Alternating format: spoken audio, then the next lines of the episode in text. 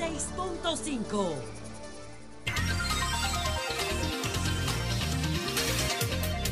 Son las 6:59 minutos. Buenos días, dominicanos, dominicanas, ciudadanos, ciudadanas del mundo. Julio Martínez Pozo, los comentarios de los temas más importantes en el programa de mayor influencia de la radio y la televisión nacionales. Muchas gracias a don Antonio Espaillat y a Montserrat eh, de Espaillat. Eh, anoche pues estuvimos un encuentro eh, con los soles, tanto el sol de la mañana, nuestro equipo de 5 a 11 de la mañana, todo el equipo del, del sol de la mañana y el equipo del sol de la tarde, más columnas fundamentales de Sol, como Don Jochi Santos, eh, Soy la Luna, eh, pues estuvimos compartiendo eh, anoche en una cena, ¿no? ofrecida por don Antonio Espaillat en, en Jalao. Así es que muchas gracias, muchas gracias. Entonces, señores, miren, vámonos con estos temas. Ayer eh, no pudimos hacer referencia a la conmemoración del 60 aniversario de las primeras elecciones democráticas que se desarrollaron en la República Dominicana. Hoy hablaremos un poco de eso. Entonces, habemos, habemos ley de ordenamiento eh, territorial. El 60 aniversario de las primeras elecciones sin Trujillo, pero con él. Entonces, Zelensky, Zelensky, que estaría en Washington en una visita eh, que se está, que se produciría de eh, Zelensky, el presidente de, de Ucrania, en Washington, y entonces hablamos un poco de eso. Zelensky en Washington o la guerra de Putin contra el vencedor de la Guerra Fría. Entonces, eh, bueno, lamentar ayer la partida de eh, Juancho Ortiz, el eh, afamado chef y productor de televisión, don Juancho Ortiz, que falleció en el día de ayer. Queremos unirnos en un abrazo eh, con toda su familia, eh, con todos sus amigos, con toda la gente que compartió con eh, don Juancho Ortiz, nuestra, nuestra solidaridad y que pues su alma encuentre, encuentre el descanso ¿no? que, merece. Entonces, Arranquemos por la ley de ordenamiento territorial. Se llama Ley de Ordenamiento Territorial, eh, Uso de Suelos y Asentamientos Humanos. Esta ley, pues, fue una propuesta de, eh, primero, senadores fue una propuesta de senadores. Entonces, la ley se terminó unificando con otra propuesta en la Cámara de, Diputados. Los senadores eh, Bautista y Ricardo de los Santos. Y entonces hubo una propuesta en la Cámara de Diputados de don Máximo Castro Silverio y se unificaron eh, estas propuestas para eh, producir lo que es esta ley de ordenamiento territorial. ¿Qué es lo que se pretende?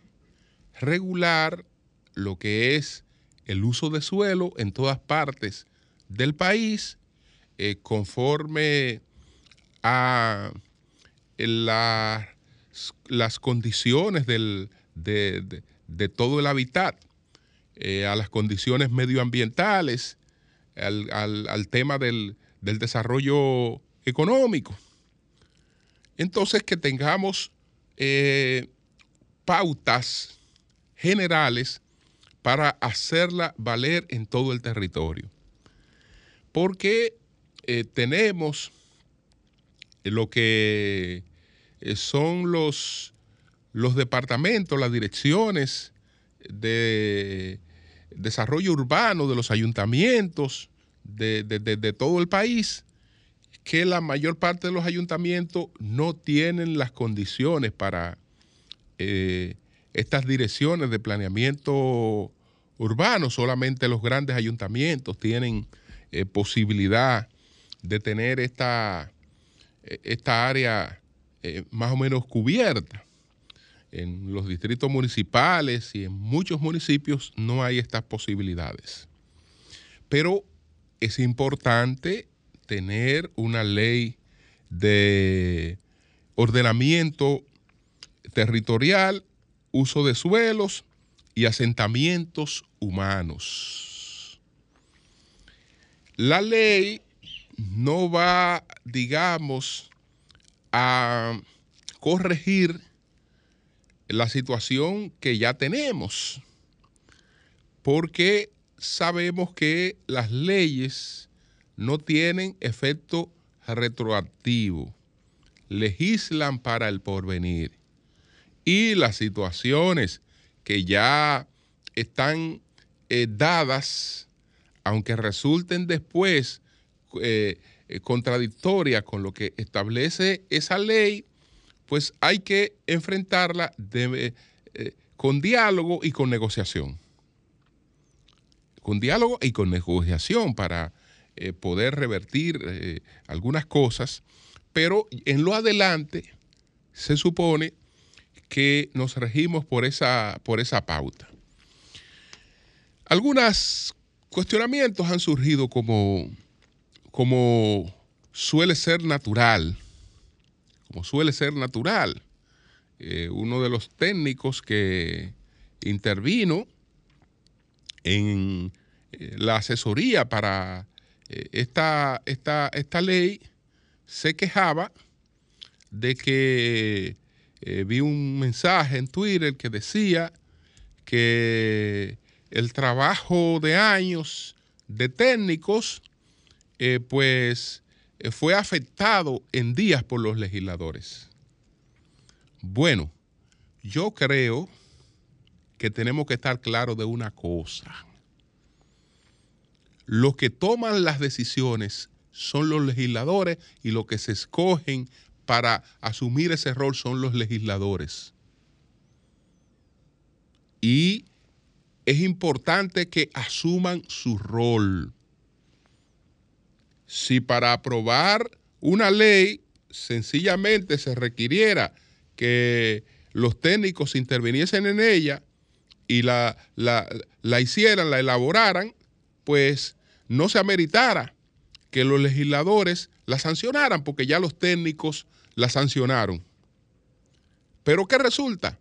Que los propios técnicos, los propios técnicos suelen eh, tener eh, posiciones enfrentadas, posiciones contradictorias. Ponga, haga una consulta sobre cualquier tema con técnicos diferentes o convóquelo a una consulta sobre cualquier tema con técnicos diferentes, por más especializados que sean, y usted va a tener eh, contradicciones. Va a tener contradicciones. Y entonces, ¿qué resulta?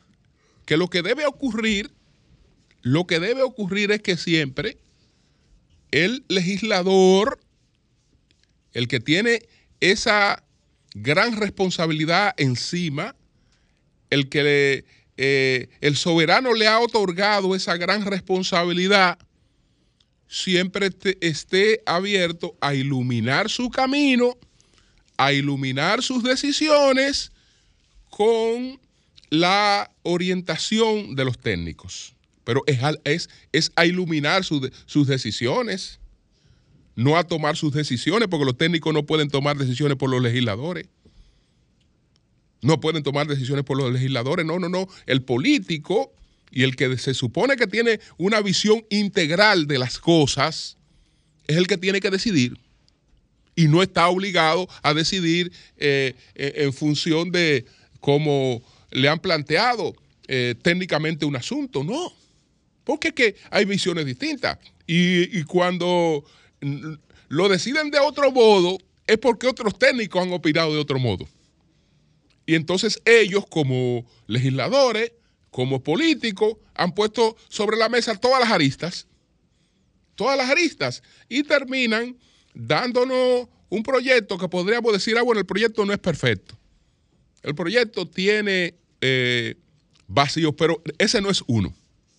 Ese no es uno, eso es una, una petulancia, eh, lo que fuere, el, pretender que, que, un que el legislador tiene que eh, ceñirse a lo que un grupo de técnicos opinaban y que si se fueron de ahí ya ellos eh, están haciendo una cosa incorrecta. No, incorrecto lo estarían haciendo si ellos actúan a la ciega y no actúan como lo que son, la gente que se escogió para, para decidir. Ahora, usted decide informado, usted decide orientado, pero, pero el que decide es usted. Y eso está bien. Y eso está bien. No, no, no. Lo que deciden son lo que la población escogió para decidir. No, no, no, no. El técnico, usted, usted, no, usted, usted no es que lo han escogido para eso. Usted está eh, para orientar, para iluminar el camino. Pero entonces, pretender eso, a mí me parece que es, eh, digamos, eh, sobre, sobredimensionarse. Es sobredimensionarse. Y no, y no, y no, y no saber exactamente cuál es su rol en, cada, en cada cuestión. Lo otro es una crítica que hacen los senadores. Bueno, pueden tener razón, pero eh, hay que ponderar las cosas ahí. Eh, por ejemplo, eh, decía el senador Bauta Rojas Gómez, decía el senador Bauta Rojas, que se eliminó que, los diputados pues eliminaron el órgano rector. Es decir, eh, quién está a cargo de la rectoría de esta ley. ¿Quién está a cargo de la aplicación de esta ley? En la propuesta de los senadores, la ley eh, descansa el mandato de su aplicación en eh, economía, planificación y desarrollo. El Ministerio de Economía, Planificación y Desarrollo. En el proyecto de los diputados, el mandato se descansa en los ayuntamientos, que son los que tienen que regular ese tema. Bauta dice que muchos ayuntamientos no están en condiciones de hacer eso. Él tiene razón. Muchos ayuntamientos no están en condiciones de hacer eso, como no lo está tampoco el Ministerio de Economía, Planificación y Desarrollo, que tampoco está eh, en condiciones de, de tener realmente el mandato de una ley cuando ese ministerio todo el mundo sabe que es una estructura sumamente pequeña, sumamente pequeña, que eh, no puede, no tendría la capacidad de asumir, de asumir esa, rectoría en, todo el territorio. El que está presente en todo el territorio y que se supone que es el gobierno del, del, territorio es eh, el poder municipal. Poder municipal. Entonces, yo creo que lo que hay que hacer es conciliar, conciliar eso para que los distritos municipales y los municipios que por sí solos no puedan, eh, digamos, eh, tener una estructura para la aplicación de esta ley, que se cree una estructura de auxilio a esas entidades. Pero el espíritu de lo que se aprobó en la Cámara de Diputados para mí no es incorrecto. No es incorrecto porque ese es un tema, ese es un tema en el que nadie debe tener una potestad por encima de la ciudad. Y la ciudad se escoge. Entonces, eh, yo creo que ahí también hay que, hay que, hay que conciliar. No es verdad que, los diputados dañaron el proyecto porque introdujeron eso. No, entonces el proyecto estaba dañado, porque no es verdad que Economía, Planificación y Desarrollo está en capacidad de asumir la rectoría de eso per se. Per se. Nos vamos a, entonces a, una ley más, en muchos casos, que quien la aplica no tiene una presencia en el territorio, no tiene una capacidad de supervisión en, el territorio, eh, no tiene, digamos, las agarras en el territorio para poderla aplicar. Y entonces, no, no, no, yo creo que, que es más correcto como se aprobó, independientemente de reconocer eso que plantea Bauta Roja, de que hay muchos eh, distritos municipales o hay muchos municipios donde eh, los ayuntamientos no están en condiciones, no tienen realmente el departamento técnico apropiado para esto, pero que lo creen, que lo creen y ahora incluso se ha mejorado la situación de los ayuntamientos, pero ahora, porque no teníamos, no teníamos una ley de ordenamiento territorial, entonces, ¿cómo íbamos a tener eh, los ayuntamientos preparados para aplicar una ley que no existe. Entonces, ahora hay un desafío. Entonces, lo que hay que tratar de que la mayoría de los ayuntamientos, por lo menos en principio, se coloquen en condición de asumir ese desafío. De manera que yo creo que es positivo el hecho de que se cumpliera con la aprobación de esta ley. De hecho, tanto Alfredo Pacheco Osoria como Eduardo Estrella eh, al juramentarse de nuevo como presidentes del Congreso, ellos prometieron eh, que en su agenda esta ley se haría realidad. Y esta ley se ha hecho realidad eh, con el apoyo de los legisladores de todos los partidos. Prácticamente consensuado de todos los partidos. Y yo creo que lo que ha, lo que ha ocurrido en, en ella es positivo. Es positivo en relación con, con su aprobación. Así es que saludo la aprobación de la ley de ordenamiento territorial, uso de suelo y asentamientos humanos que ayer entonces se hizo una realidad. Entonces, señores, vamos al tema de las primeras elecciones democráticas que se llevaron a cabo en el país. Eso ocurrió ayer, un día como ayer, hace 60 años, que fue el 20 de diciembre del año de 1962, cuando se celebraron las primeras elecciones democráticas después de la desaparición de la tiranía de Trujillo.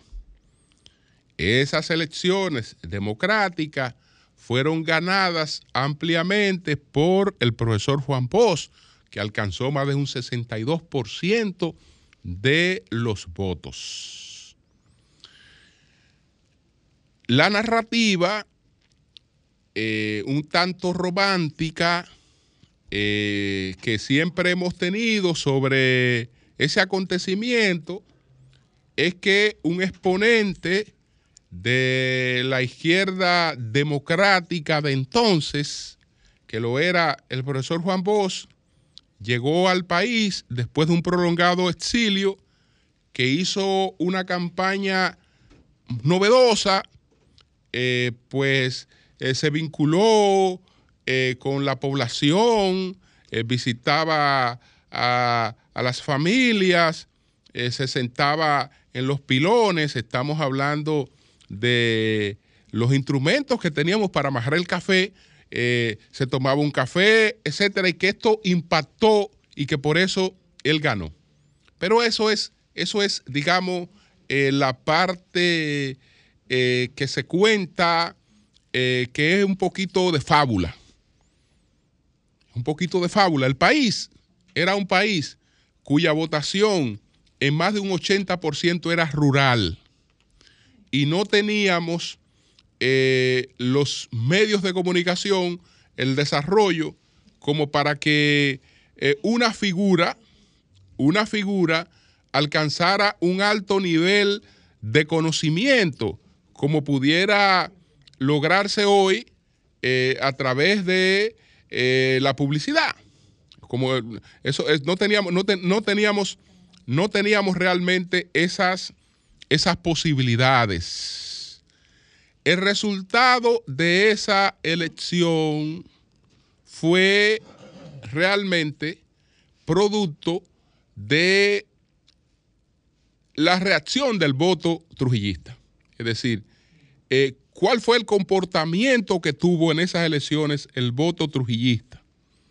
Bueno, quienes mataron a Trujillo, que eh, lo mata como ocurre con, todas las dictaduras, con todos los regímenes de fuerza, estamos hablando que la propia burguesía que se desarrolla a la sombra del régimen, llega un momento en que eh, el dictador se le torna en un obstáculo para su propio desarrollo.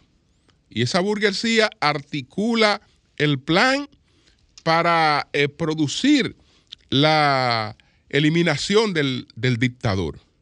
Y lo logra, y lo logra. Y entonces, al lograrlo, desde luego, tiene su, su plan político. Tiene su plan político, que a veces se habla del fracaso del plan político porque el plan, el plan político se enfoca como las acciones inmediatas, que en lo inmediato aparentemente fracasaron, pero el plan político eh, tenía otras aristas, era un plan político de, de mayor alcance. Entonces, cuando esos sectores se proponen de manera directa buscar el poder, cuando se proponen buscar el poder, eh, que tienen el camino totalmente despejado, porque quien podía hacerle sombra eh, había sido eliminado del juego. Quien podía hacerle sombra, que era Joaquín Balaguer, para que no fuera ningún obstáculo, fue eliminado del juego porque se apeló a la prohibición de que los, los, los, vinculados a Trujillo o los elementos del trujillismo no podían participar en esa elección porque se le aplicaba la ley que, eh, impedía eso. Y entonces a Balaguer le, le aplicaron esa ley y producto de esa ley no pudo participar, no podía ser candidato, no podía presentarse a esas elecciones. Al no poder presentarse a esas elecciones, ese vacío, ese vacío que cuenta con una amplísima base de apoyo, entonces respalda al candidato desconocido desconocido. Cuando ese pueblo que votó en más de un 62% por Juan Bosch no conocía a Juan Bosch. Votó contra la Unión Cívica y votó contra lo que mataron a Trujillo. Salió a votar contra lo que mataron a Trujillo, a cobrarle electoralmente la muerte de Trujillo a quienes llevaron a cabo esa hazaña.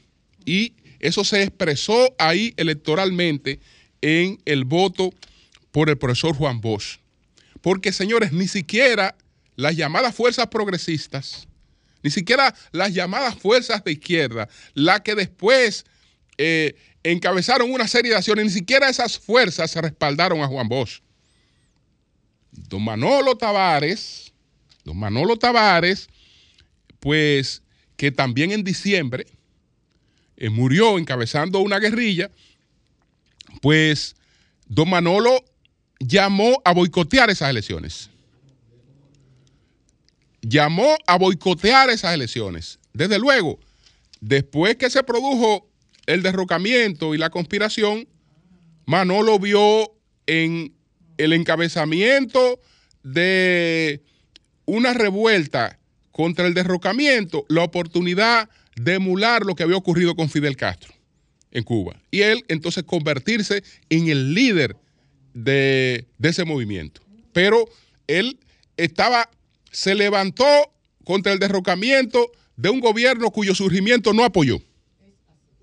No apoyó. Entonces, realmente las bases de apoyo eran muy endebles y no había la posibilidad de que se produjera un nivel de conocimiento que llevara al elector de manera consciente a tomar su decisión. Esa decisión emocional tenía que ver con el sentimiento de que Balaguer no estaba en esas elecciones y desde luego que ese voto se expresó en favor de, la parte entonces que ellos no querían que fueran los electos, que, era, que, era, que, era, que era la objeción también que tenía Balaguer contra la Unión Cívica, que era también la que había propiciado que él no pudiera participar en las elecciones y entonces ahí se desarrollaron esos acontecimientos.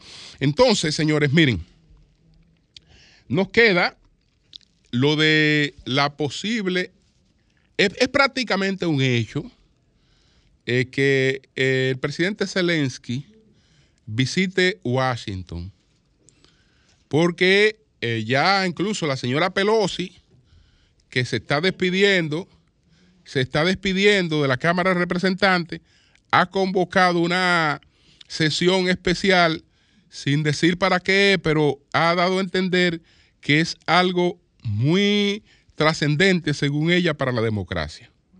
Entonces es evidente que se refiere a lo que la prensa ha estado ya adelantando, que se va a producir esta visita de, Zelensky a Washington.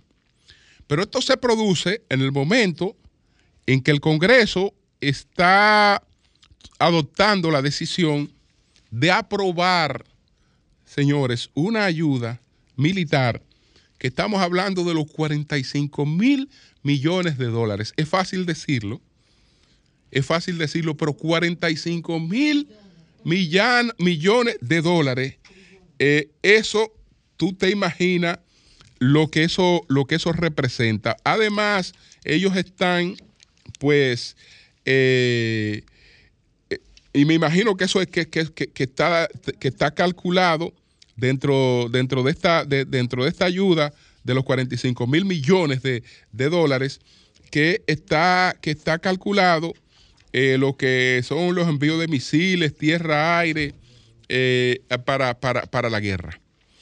Es evidente es evidente que la guerra en Ucrania no es una guerra, eh, digamos, eh, entre, Rusia y Ucrania.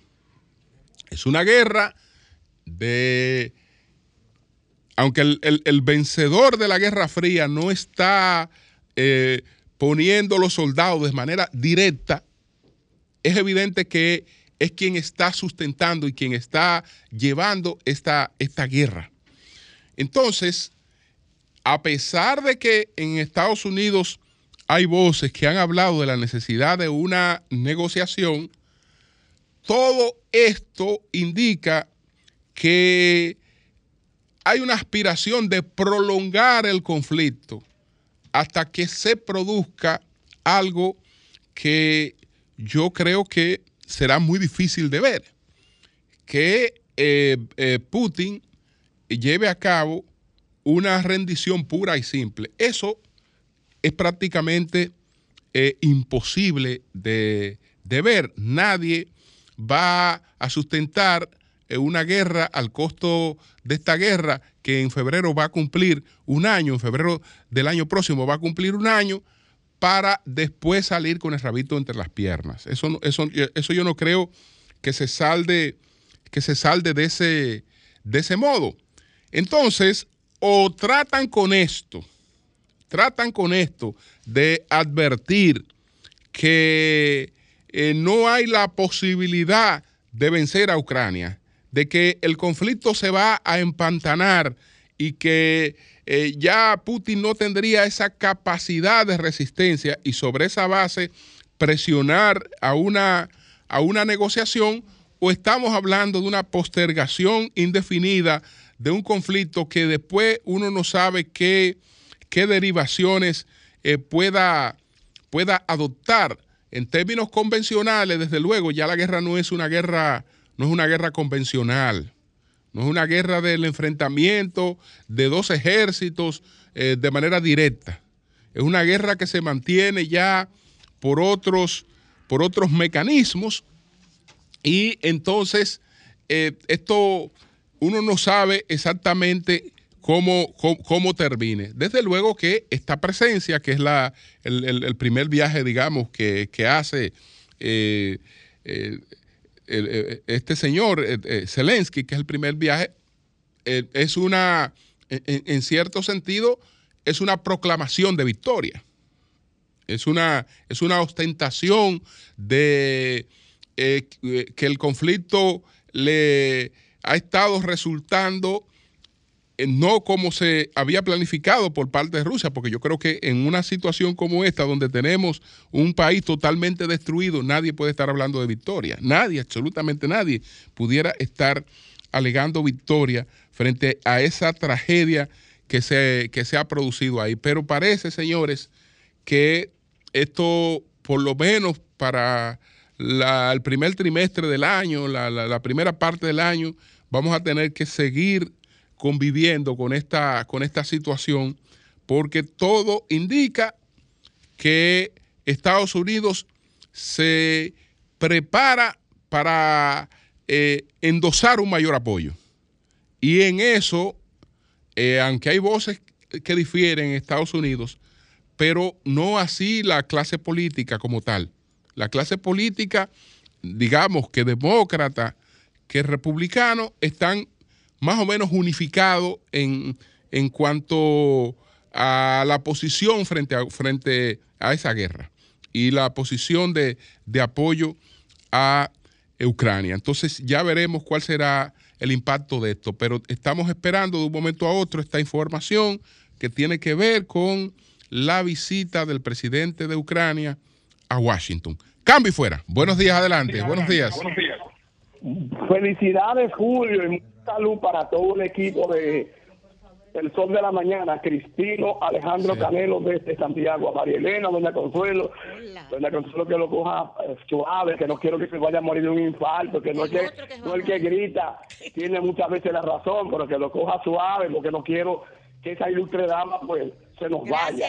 Mire, Julio, eh, yo quiero pedirle a los a la alcaldía conjuntamente con la presidencia de la República, ya que allí eh, se están llevando bien, pero eh, se está violando la ley que hay, la mayoría de los ayuntamientos le están pagando, sobre todo a los que recogen desechos sólidos, la basura, apenas cuatro mil y cinco mil pesos, cuando la ley dice que son diez mil pesos el sueldo mínimo. Lo que alega, según tengo entendido, Víctor de Asa, es el hecho de que cuando el, el expresidente Danilo Medina aumentó a 10 mil pesos, pues no incluyó los ayuntamientos. Y ahora que hay un madriaje, por favor que se cumpla la ley, sobre todo que haya protección para estos infelices que recogen la basura sin guantes y sin nada. Buenos días. Gracias. Buenos días, adelante. Buenos, días. Adelante, adelante, ¿cómo tú estás? Mi amor, felicidades.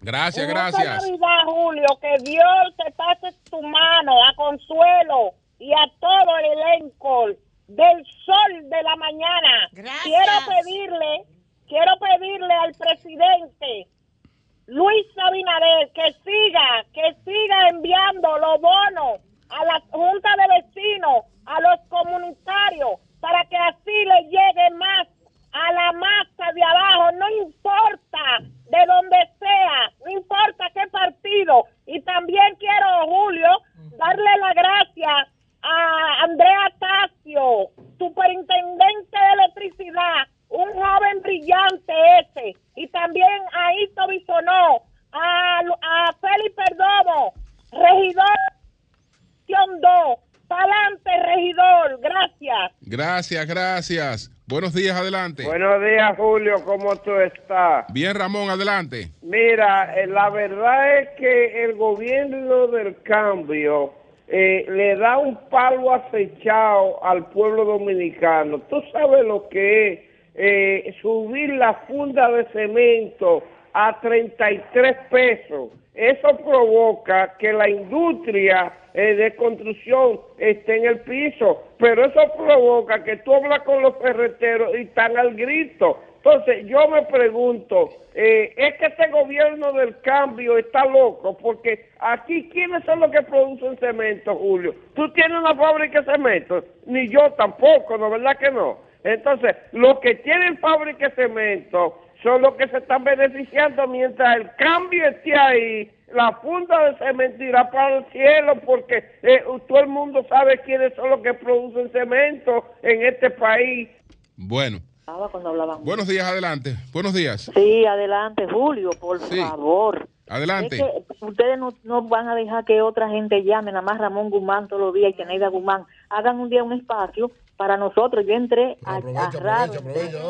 Sí. No, no, nada más era para eso, que yo estoy de acuerdo con el señor que vino de fuera, que dijo que dejen un día para la gente que no somos interactivos, por favor. Ok, estamos de acuerdo, estamos de acuerdo, pero adelante, nada más adelante. que no tienen gente, nada más tienen esa gente. No, pero adelante, adelante, aprovecha. Nosotros, ¿eh? Pero adelante, Son ellos. pero adelante, vamos con tu planteamiento. Es que se incomodó. ¿Eh? Se fue, se fue. Creo que ella llama para decir que no sean ellos, pero dinos algo. tú. Buenos buenos días, días, Julio. buenos días, adelante. Ezequiel Enrique, Adelante, Ezequiel. en primer lugar, para desearle a todos una feliz Navidad. O, o bueno, a llamar en los días que quedan, tú sabes Sí. cómo es, para que darle turno a otro. Y en segundo lugar, esperamos en Dios, esperamos en Dios que en este presupuesto del año que viene, Obra Pública se decida gastarlo y no y, y, y a lo que vivimos del campo, a lo que vivimos eh, dando viajes para los campos para poder traer lo que se consume en la ciudad, nos arreglen los caminos porque la ganancia que tenemos la gastamos en, en arreglo de vehículos eh, y en arreglo de camiones. Ok, A ok. obra pública que deje de estarse ahorrando, que ese dinero que se pone en presupuesto es ley de gasto público, no es ley de ahorro Bueno, público. pues gra- gracias. Buenos días, adelante. Buenos días. eh, Julio. Adelante. Bien, ella haciendo el saludo a todos. Eh, corroboro lo que dice la señora, que deberían dar ambas. O sea, estas dos gentes son increíbles. Julio, yo te estoy llamando porque estoy de acuerdo con, con un mensaje que tú diste el otro día sobre una campañita que tienen al PLD eh, con que quiere hacer una alianza con el, con el, con el PRM. Eso no es cierto. Hipólito en ningún momento Sería dijo que se estaba fraguando una alianza. Si no, si no, que él estaría de acuerdo si eso sucediera, pero no dijo que se estaba planeando eso. Eh, gracias. Bien, bien, pues gracias a ti. Buenos días, adelante. Buenos días. Buenos días, Julio Martínez Pozo. Tito Sánchez. Doña adelante. Consuelo, Hola. Ay, mi Tito. respeto para usted, muchas felicidades para Gracias. todo el pueblo dominicano. Y el sol de la mañana siempre jugando un papel muy brillante, muy estelar y es positivo. Tito Sánchez, la conciencia ilumina. Mire, colega, que cada cual juegue su papel, que llame tú el que quiera, porque cada compañero, esos comunicadores que llaman ahí, hacen su aporte, Doña Consuelo. Señor. Primero, mire, Doña Consuelo, la crisis de Perú, Sí. de Pedro Castillo, ¿usted Sí. sabe lo que buscan? ¿Qué? Es que hay elecciones para que Keiki Fujimori sea presidenta. Es el juego. Bueno, y segundo tema, que Julio. tratado de ser presidenta y, y la tumban, pero Sí. Se- Mire, Julio, Sí, adelante. el presidente Luis Abinader está con su bono navideño, bono navideño, tarjeta navideña, y el gobierno, eh, la oposición, que es el PLD, es la fuerza del pueblo. Bueno, Leonel Fernández, presidente, caja navideña, y PLD, Danilo, eh, Abel Martínez, caja navideña también para el pueblo dominicano. Muchas gracias. Bien. Buenos días, adelante. Buenos días. Saludos, saludos, buenos días. Marciano Mateo. de Adelante. Marciano. ¿Cómo tú Mire, estás? Bien, gracias. Mire, le- eh, algunos medios de comunicación titulan vendedores de carne bloquean puente fronterizo, pero realmente no son vendedores de carne. ¿Y qué? Ellos venden carne descompuesta. Una red se muere en el este del país, la, la, la suben en un camión y es casi carne podrida. ¡Ay! Carne podrida, es carne descompuesta para el país que lo sepa, no es carne normal. Eh, lo- los animales que se mueren en República Dominicana lo echan en camiones y lo traen al mercado. Eso es, eso funciona desde que se fundó el mercado. Entonces, que por ahí, por ahí la gente no puede pasar por donde tienen esa, esa venta de carne. Entonces, ¿Y, y dónde que está eso? eh? en el, en el mismo mercado, al lado del mercado. Entonces, salud pública, de nosotros, Marciano. sí, Y salud que ahí no hay autoridades que de salud pública, Salud de vaina, del pública por- los guardias, cualquiera. Que salud pública por de fin, por fin hoy decidió tomar medidas sobre esa situación. y le dijo que no, que no pueden venderle esa carne a los haitianos. Ahora también. logramos el apoyo de las autoridades de salud pública de Haití que también se oponen. O sea, los medios de comunicación dicen vendedores de carne, cualquiera cree que es carne. normal, es carne podrida. Ojalá que realmente eso se termine ya y que las autoridades de salud pública de ambos países se paren en dos pies y le digan a esta gente que eso no se puede usar para eh, eh, el uso diario de, de los hogares. Esa es la situación que, está, que yo le quería aclarar, que ustedes lo sepan y lo sepa el No, país. gracias, gracias, Muchas gracias, gracias. Mateo. Buenos días, adelante. Cocheco, joyo, abusador. Buenos días. Buen día, Julio. Adelante. Julio, mira, ahí en la Ortega y Gasset, frente a la clínica Alcántara y González, ahí hay un dealer que se llama Cachimán, que esa gente cogen un carril de la, de la, de la Ortega Gasset para poner los carros a vender, Julio. Y para tú salir de ahí en ese solo carril, eso es un caos. Y ahí nadie hace nada, muchachos. En un carril de la propia, en un carril de la, de la, de la, de la avenida. de, de la Ortega Gasset, de la, de la avenida. Ellos cogen el carril derecho, como cuando uno viene de, de donde Cruz y Minián para acá, para, para, para Kennedy, cogen un carril entero. Para ellos poner los carros, como que ellos no tienen dónde ponerlo allá en el dealer, allá adentro. Ellos lo sacan afuera, lo dejan ahí. Bueno, pues ya lo sabe el ayuntamiento con relación a eso. Oye, Otra cosa, eso, Julio, eso que él de está verdad. diciendo de los dealers, eso lo están haciendo muchos dealers en muchas partes aquí en la ciudad de Santo Domingo, que cogen las calles, las aceras, ¿ok? Para parquear los vehículos que están vendiendo. Así mismo es. Bueno, los eh, eh, compañeros temprano colocaron un audio, eh, Humberto, Luis, Joselito, eh, que la verdad que eso siembra terror, porque hay una banda ahí en los alcarrizos que... Va- Vamos a escuchar el audio. Vamos a escuchar el audio. de Waldi. Y la, eh, tú sabes que quien quedó en el rango fuerte fue 30-30, el, no, el marido de Nicole, la hija de niña. Entonces, Nico, eh, 30-30 ha matado unos cuantos tipos que han estado enamorando a Nicole. Entonces, eh, Nicole me dijo, llamó a Manuela y le dijo que no salga José Miguel, que no salga ninguno, que él le mandó a avisar porque el 25 de diciembre ellos le van a hacer ver a la policía que ellos tienen el control de los alcarrizos, matando gente. Entonces mandó a avisarle a toda la familia de nosotros que no salgamos ese día, que si es posible que nos vayamos de, de, de los alcarrizos, en que sea por ese día, que es una banda que va a ser un desastre, para dejarle de ir con mensaje a la policía. Bueno, ¿Cómo fue? ¿Cómo es, Julio? parece que hay una que la banda de los 30-30 en respuesta a la situación que se dio Sí. con la policía, que una parte de ellos quedó eliminada, pues supuestamente eh, estaría eh, planificando para el próximo 25 un río de sangre en los Alcarrizos. Pero tiene que ver con muchachas. Bueno, sí, parece que el líder de los 30-30, el novio El Nicole, novio Nicole. sí, no, no acepta que le enamoren a Nicole. Ay, Nicole, salud huyéndome. Arranca, bueno, buenos días, adelante. Ay, Nicole. Buenos días. Sí, Un saludo muy especial a José Laludo, donde quiera que te encuentre. Adelante. Y felicitar a Julio Martínez Pozo por ese nivel de tolerancia que ha adquirido. Antes Julio decía y hoy puede decir lo que usted quiera. Y él dice, déjalo. Mira, yo quiero de verdad, de todo corazón, pedirle al presidente que por favor, el último, el principal problema de todos los presidentes es la inseguridad.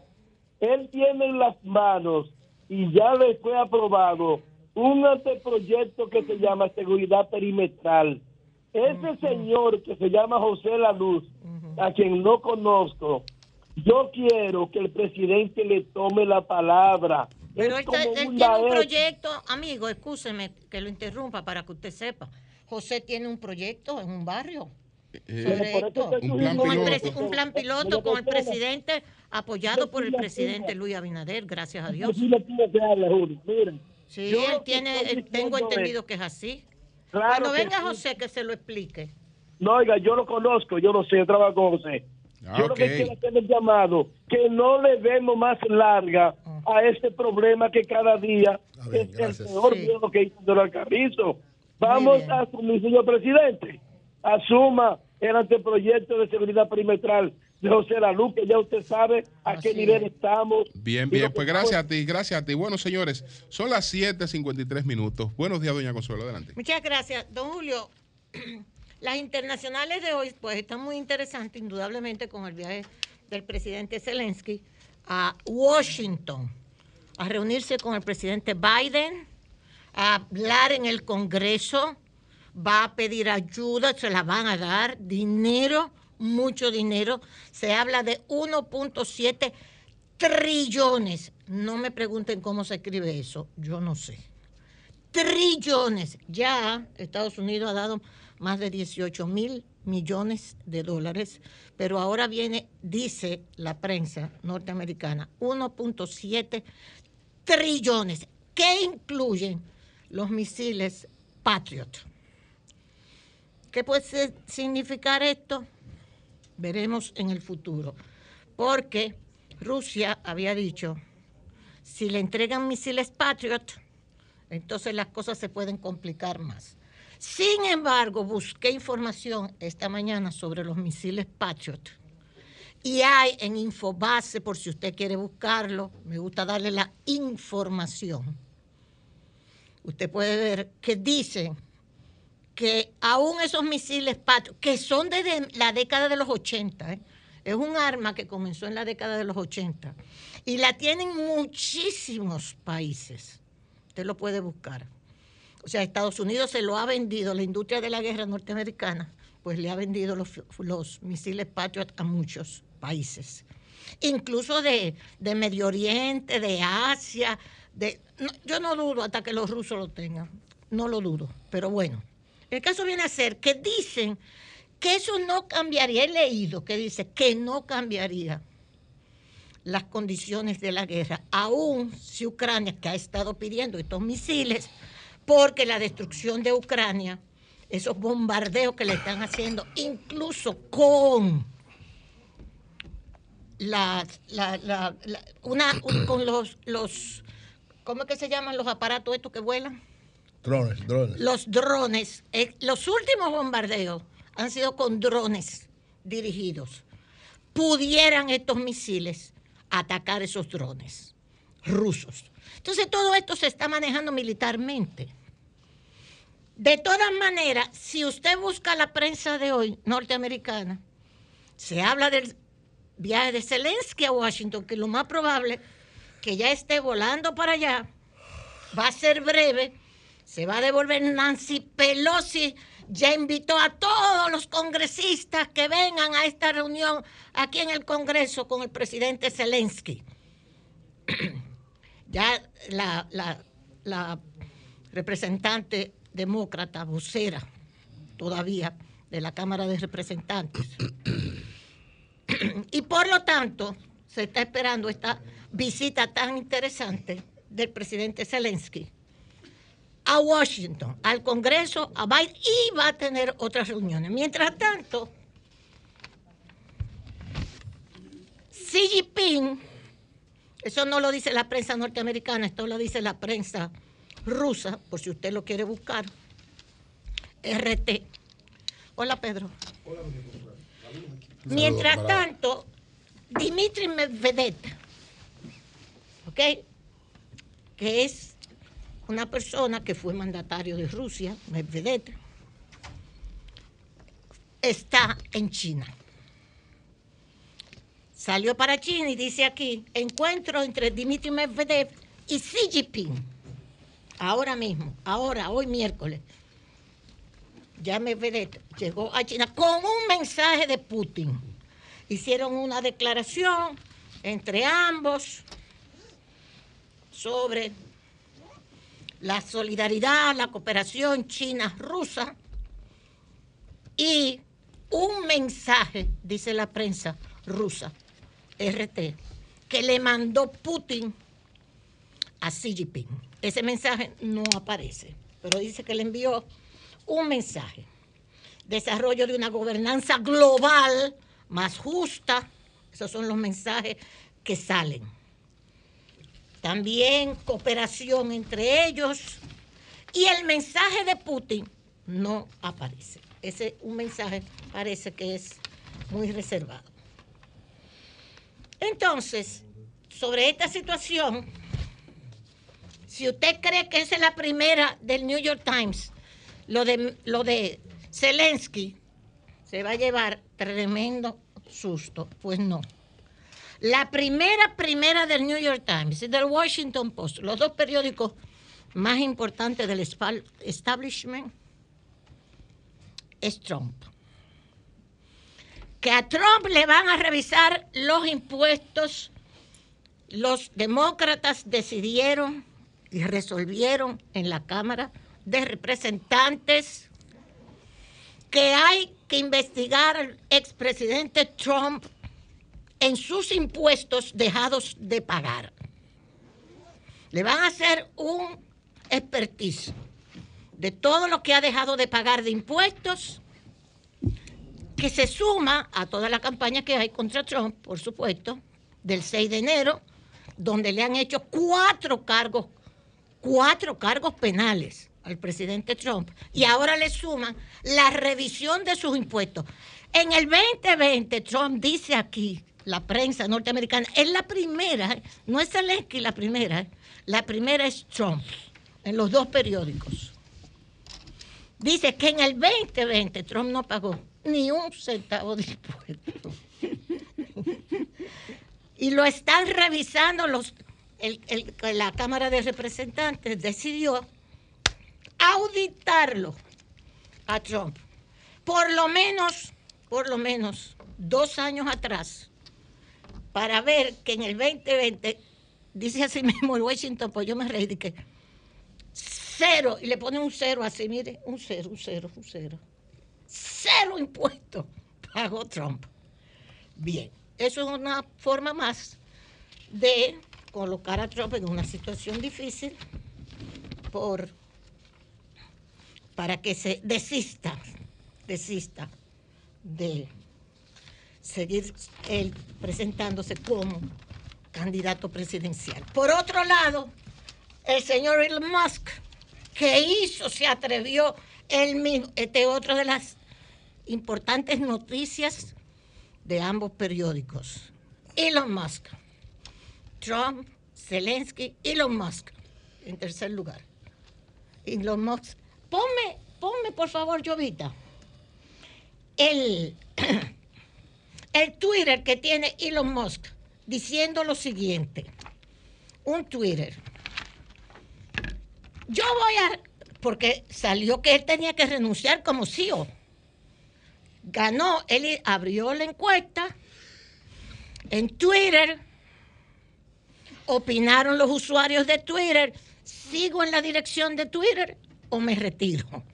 Y le dijeron 57.3% le dijo, salga de Twitter, renuncie. Entonces él se había quedado callado, pero escribió este Twitter, que él va a renunciar al CEO cuando aparezca el que lo va a sustituir. Pero no solamente eso, sino que dijo, yo hasta me reí, que no solamente eso, sino que él dijo también que tiene que aparecer, mírenlo ahí, foolish, el idiota, el tonto que acepte ser CEO, entonces ahora, de Twitter, el foolish. Ese, ese eh, Elon Musk es un irrespetuoso. con todas estas cosas. Mírenlo ahí. Ese fue el Twitter que él escribió. Ok, yo voy a renunciar cuando aparezca quien me sustituya, pero el idiota que aparezca, que quiere el tonto hacerse cargo de Twitter, yo voy a ver quién es. La República Dominicana asiste hoy al Consejo de Seguridad, donde la ONU va a tratar de nuevo la crisis haitiana. Estados Unidos y los otros países, el Canadá que lo están encargando. El Canadá sigue sancionando a exfuncionarios haitianos que están ligados, dice la nota del novelista, que dicen los canadienses, están ligando a las élites, óiganme, para que usted vea la diferencia entre las élites económicas haitianas y las élites económicas dominicanas. Élites económicas haitianas ligadas a las bandas criminales y haciendo de todo, al narcotráfico, ligadas al lavado de dinero, con bandas criminales a su orden. Usted lo puede buscar en el periódico Le Noveliste, que dice que élites, el Canadá está sancionando dos más, está en la prensa dominicana también, económicas haitianas, que están vinculados a todo esto. Y finalmente, esta se la voy a dedicar allá a Santiago, porque lo oí de unos comentaristas santiagueros que son muy duros, muy claros. En días atrás, dicen ellos, comentaron, que la vicepresidenta de la República, doña Raquel, le echó un boche a este muchacho Cueto, Desde norte. de Norte. Porque Cueto, había una actividad y Cueto se apareció. Andrés Cueto. Andrés Cueto. Se apareció que esto, que lo otro, contaron ellos. Y que doña Raquel le dio un rapapolvo. ¿Qué es lo que usted hace aquí? Si usted lo que ha hecho es perjudicar el sector, si usted lo que ha hecho es hacer tal y tal cosa personal, que dicen ellos que le dijo doña Raquel. Eso no se ha comentado mucho. ¿verdad, Cueto? No sé si es verdad, dijeron estos dos comentaristas, dos eh, santiagueros. Y lo dijeron así a la clara. Ayer, el periódico El Caribe dice, sector eléctrico, mírelo ahí, está entre los de mejor eficacia del gobierno. Esto da vergüenza. Pero ¿cuál sector eléctrico? Ellos dicen, el Ministerio de Energía y Minas, Julio, tiene al frente. Ah, ok, ok. Pero es el Ministerio de Energía Mía que dice. Eh, No, ellos lo mencionan. Tiene al frente una persona de comprobada preparación y seriedad, pero en el área con más cabos sueltos y debilidad en la distribución y en concretar lo requerido para robustecer la generación. Entonces aquí están retratados todos. Aquí está don Antonio Almonte, que se la pasó satanizando a Catalina y no ha presentado. Don Antonio, ¿dónde está la auditoría de Catalina? No es por nada. Si usted cree, si la hicieron, si la hizo, no sé. Nadie lo sabe. Ahí está el señor Andrés Astacio, pasado gerente de este. Milton Morrison, que lo queremos muchísimo, gerente general de Sur. Y Andrés Cueto Rosario, gerente de De Norte el subsidio más grande, toda, no hay ni contadores para decirlo, que, ni contadores, ni nada en el sector eléctrico. Y hasta Magín y todo el mundo ha dicho que Magín viene, por cierto, hoy. Que aquí puede haber una situación en el sector eléctrico muy difícil en los próximos meses y años. Este es uno de los sectores más débiles y el presidente debería tomar, y se lo hemos dicho, medidas con respecto al sector eléctrico, porque así no se puede seguir. Con este equipo, digo yo, no se puede seguir. No se puede seguir. Ahora, Cueto, ¿es verdad que te echan ese boche tan grande? Ok. Bueno, señores, son las 8, 7 minutos. Nosotros tenemos hoy la visita del comisionado del Departamento de Transportación de la ciudad de Nueva York y Danis Rodríguez, con el que vamos a conversar en breve. Cambio y fuera.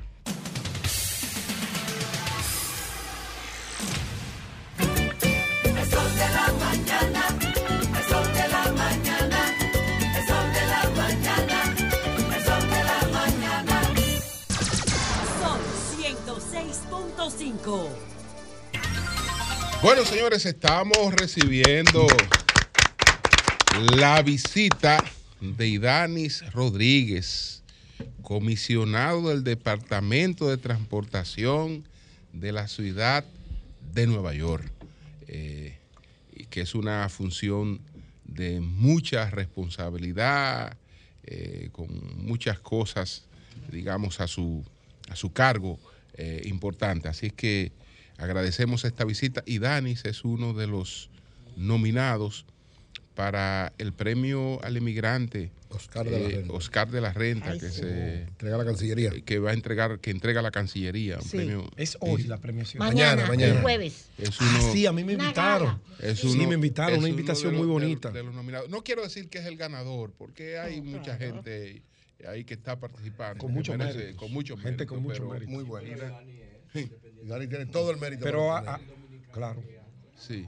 Es más atrás. Pero, pero, Sí, sí. el área político-social. Sí. porque Hay otros, como por ejemplo Juan Soto, En de el área del de- San del- Diego Padres. Sí. Tatis Jr., de San Diego Padre, por ejemplo, el de los Julio, ¿cómo se llama el de los Mariners? Julio Rodríguez. Julio Rodríguez. Rodríguez, en el área del deporte.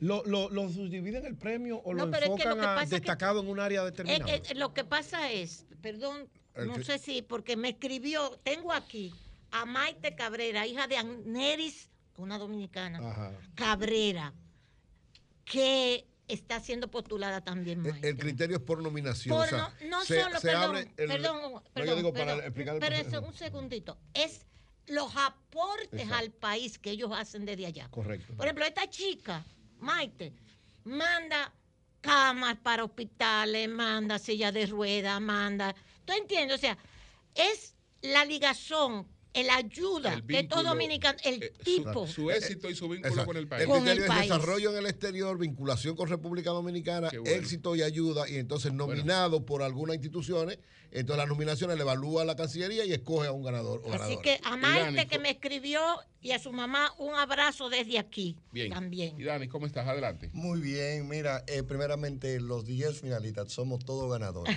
Qué lindo. Ya ser Eh, nominado, ya ganador. Ya Así es. eh, eh, son 10 personas que al igual que anteriormente que hemos tenido al juez Rolando Acosta, que tuvimos al doctor La Antigua, son personas de nuevo que eh, representamos a nuestro país con altura. Amén. Y yo soy de lo que digo, escuchándolo a ustedes y tenemos siempre que cuestionar lo que hacen todo el mundo. Yo aprendí, ¿verdad?, en mi vida, a mis 57 años, que en estos últimos 50 años, nuestro país y los dominicanos que estamos fuera vamos por el buen camino.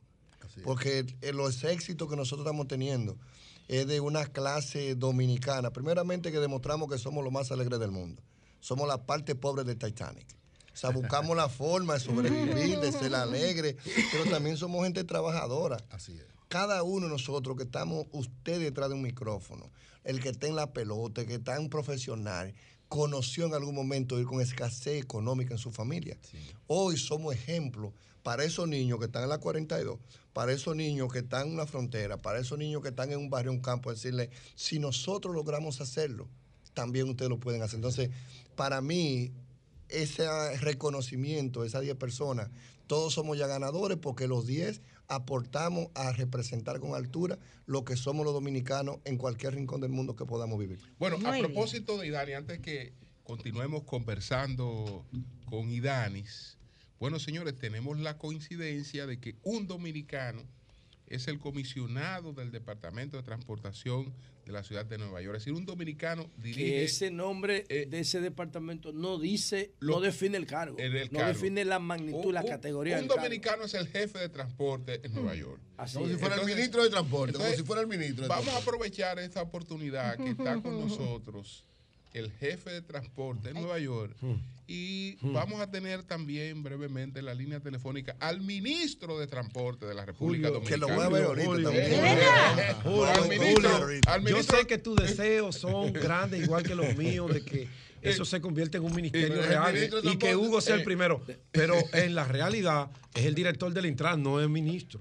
El ministro de No, yo sé que es el deseo. Entonces que Julio ¿Tú está enfriando es porque le tiró la vaina. Sí, Ah, no, Julio ministro- Vainero, Julio Ministro de. Transporte. Hugo, ¿cómo estás? Ay, ay, ay. Buen, buen día, don Julio. Le agradezco los deseos y a todo el equipo del Sol de la Mañana, pero más que todo saludar a Idani que está presente en la cabina Buenos días, hermano. De, Sol. Y Dani, con muchas felicidades por la nominación también al Premio Oscar de la Renta. Y nada, decir que aquí en el Intran estamos preparados a recibirte luego de la entrevista. Tenemos eh, don Julio y a toda la gente del Sol de la Mañana. Alfombra un roja tienen. de todo, pero la verdad es que le tenemos preparado aquí para que para que Idani pueda ver todos los planes que tenemos, todo lo que hemos venido haciendo y poder tener un intercambio, una reciprocidad tanto con la ciudad de Nueva York como nosotros en República Dominicana. Nos sentimos sumamente orgullosos, aquí estamos muy entusiasmados en el Intran, esperándote también para que puedas ver todo y poder lograr eh, mucha cooperación con tus conocimientos y con lo que tiene la ciudad también. Hugo, eh, recientemente recibimos una llamada eh, de- desde Nueva York. Sí. Entonces estaban eh, criticando a Idanis eh, porque Idanis se estaba estableciendo una ciclovía en la octava. Entonces, eh, Es el futuro de la sociedad. entonces eh, había, Es el futuro pero, nos llamaron eh, criticando esta decisión de Idanis Rodríguez de crear una nueva eh, ciclovía en la avenida Octava. Entonces, cuando aquí se estaba planteando, Pedro dio la información recientemente de que supuestamente Oye, yo, yo vine contento y, se estaba y una aboliendo, se La estaba aboliendo la ciclovía de la de la de la Avenida Bolívar. de la Avenida Bolívar pero- aquí en la- Pero sí. era que estaban Entonces- asfaltando. La gente estaba contenta. Me llamó, me escribió Pedro, por fin. Hugo Vera y Carolina volvieron a la normalidad. Se encontraron consigo mismos y reconocieron que eso fue un error. Wow, entonces después me llamó uno y me dice, coño, Pedro, falsa alarma. Lo quitaron, pero lo van a poner de nuevo porque era que estaban asfaltando. Diablo. Sí, lo que pasa es que estamos en un proceso de mantenimiento, pero Idani tendrá la oportunidad como O sea que eso sigue ahí. Hugo. Ese es, es que esa es la movilidad hacia donde tenemos que irnos. Incluso la ciudad de Nueva York es nuestro mayor ejemplo con, con este tema. Y la ciclovía, ahora cuando nosotros terminemos la microsimulación, van a ver la cantidad de cambios, resultados y la utilidad que va a tener este medio de transporte tan importante. Pero Idani le explicará ahí, porque yo tengo dos años explicándole ya, pero Idani le, le explicará la buena práctica que está teniendo la ciudad de Nueva York, porque uno lo que tiene que buscar es- son alternativas de cómo la gente se moviliza para llegar de un destino a otro, y esto es una de las maneras más efectivas con la seguridad que tiene que plantearse en una ciclovía. El, el ministro de Transportación de Irlanda, estábamos juntos montando bicicleta en Nueva York. Y él dice, una persona que monta media hora de bicicleta todos los días, agrega seis años de- en su vida. es, sí, es verdad. Entonces, la clase alta y la clase media es la que ha entendido, en el caso de Nueva York, y no creo que es diferente aquí, el valor de poder salir a caminar, de poder salir a montar Darle espacios a los Así vehículos y entregárselo a las personas. Compartir. Sí, Las así carreteras es. no son de los que tenemos carros solamente, es una cultura que se ha creado. ¿Qué es lo que hacen esta Así es. gente? Que es un chofer. Yo, yo tengo un carro también. Pero nosotros, si nuestro país sigue creciendo con torres, con torres, 600 parqueos, 600 apartamentos más, Bueno. no, se, nos vamos a trancar. Ahora, Pero es lo mismo que Nueva eh, York también. no es la, te es la ocurre- ciudad que tiene más no- densidad en el país. ¿No te ocurre lo que dicen a veces que le ocurre a Hugo aquí, que en Nueva York, que cuando sale se queja de los tapones? No te- y Hugo se- en tu y caso. Hugo- y Hugo se queja. Mira, nosotros, nosotros terminamos eh, este Hugo, Julio te está jodiendo. No, no, no. No, yo sé, pero un abrazo. Bueno, eh, eh, Dani, te esperamos en un momento aquí en, en el Intran y así intercambiamos todo. Gracias, Hugo, gracias. Un Gracias abrazo. bien a Dani allá, Hugo, ¿viste, mi hermano? Claro, claro, le tenemos todo. Dari Terrero, que se porte bien. Pero es una conversación Julio, Saludos, que hay que tenerla porque es lo correcto, o sea, la, es cambiar la cultura. El Sí. domingo pasado, nosotros salimos a caminar con el alcalde por la Quinta Avenida. Eh, terminamos en Bryant Park mirando el triunfo del equipo de Argentina. Y cuando fuimos a las tiendas de la Quinta Avenida, que ustedes saben, ustedes conocen Sí, Nueva York claro. que cualquiera Quinta que vive allá. Cuando entramos a cada tienda, los dueños de la tienda dijeron, ustedes se atrevieron, cerraron la Quinta Avenida desde la 46, desde la 56 hasta la 42, por tres domingos. Para- para caminar la gente. Tres domingos consecutivos en estos días festivos. Comenzamos en los tres domingos anteriores, terminamos en esta. Cuando los números te dicen a ti que tú cerrando la Quinta Avenida, en esos tres domingos hubo un aumento de la venta en un 30%. Ah, sí. Wow.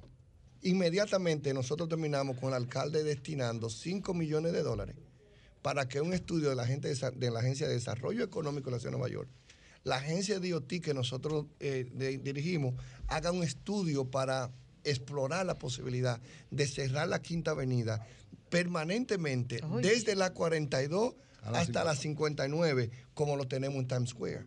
O sea, las ciudades, el futuro de las ciudades es cambiar la cultura, que todos seamos parte de la conversación, entender que la carretera no es solamente el que tiene un carro, entender que crear oportunidades para que las personas caminen, para que las personas monten en bicicleta, es una responsabilidad del sector gubernamental, del sector privado y del sector académico. Y esa, además de que es más fácil para el negocio, es salud. Las dos cosas combinadas. Es salud, pero aquí se combina. Los vehículos te quitan eso vida, las bicicletas te dan. Te dan, te agregan. va- Pero hay que crear las condiciones. Hay que crear las Hay que crear condiciones, hay que ir creando la cultura, no puede ser abruptamente porque Sí, el mismo clima de República Dominicana evita y te resulta un poco difícil tú trasladarte de tu, de tu casa a tu trabajo, pues tú vas a llegar con un sudor que cuando entres a ese aire acondicionado o te enferma del contraste entre el calor y el frío o el olor que tú vas a generar allí va a, a generar un malestar entre tus compañeros. Eso es una cultura. la opción de la bicicleta eléctrica, ¿Tú aunque entiendes? todavía Exacto. son muy caras. Pero es al paso, no puede ser que abruptamente. proceso, un proceso. ¿Por qué? Porque es un conjunto de soluciones. no, pero o sea, no es que no, tú vas a agarrar una calle y la vas a cortar a la mitad. Y la vas a cortar a la no, mitad, la vas a poner para 10 bicicletas, que es lo que tenemos aquí. ¿Cuántas Y vas a evitar. Mi- Mira, eh, mira, ¿Cuántas sí. ciclovías hay en Nueva York? Mira, escúchame, mira, los túneles que hizo Balaguer no fueron populares. No. Las grandes, los, los trenes no son populares cuando están haciendo. Las grandes obras. El alcalde Eric Garner dijo lo siguiente, él dijo, cuando tú tengas gobierno, que tú tienes visión de futuro, tú inicias obras que tú no vas a ver, tú haces el, la- el groundbreaking para una obra que tú no vas a ser el que vas a contar la cinta. Que son otros los que lo van a ver. Cuando tú haces proyectos, tú no, tú no lo puedes hacer pensando en que tú vas a ser popular. Tú tienes que tener una visión de si tú estás haciendo lo correcto para el futuro. Nosotros vivimos a Sandy, a María, a Katrina, a Aida, tormenta de nieve. ¿Qué es lo que vamos a esperar para nosotros tomar medidas? De entenderle que el 25% de la contaminación en la ciudad de Nueva York son los vehículos. Entonces nosotros estamos trabajando para, uno, como ustedes dicen, crear las condiciones. Claro. Porque allá, por ejemplo, lo que es un sector de clase alta, de clase media, que va a trabajar una bicicleta, ya está en lugares donde en esos lugares hay duchas.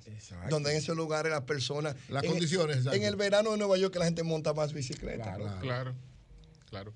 Eh, José. Sí, bueno, eh, yo comenté aquí algo que me llamó mucho la atención porque vi que el alcalde, al- el alcalde Eric Adams estaba buscando para contratar un CEO contra ratas.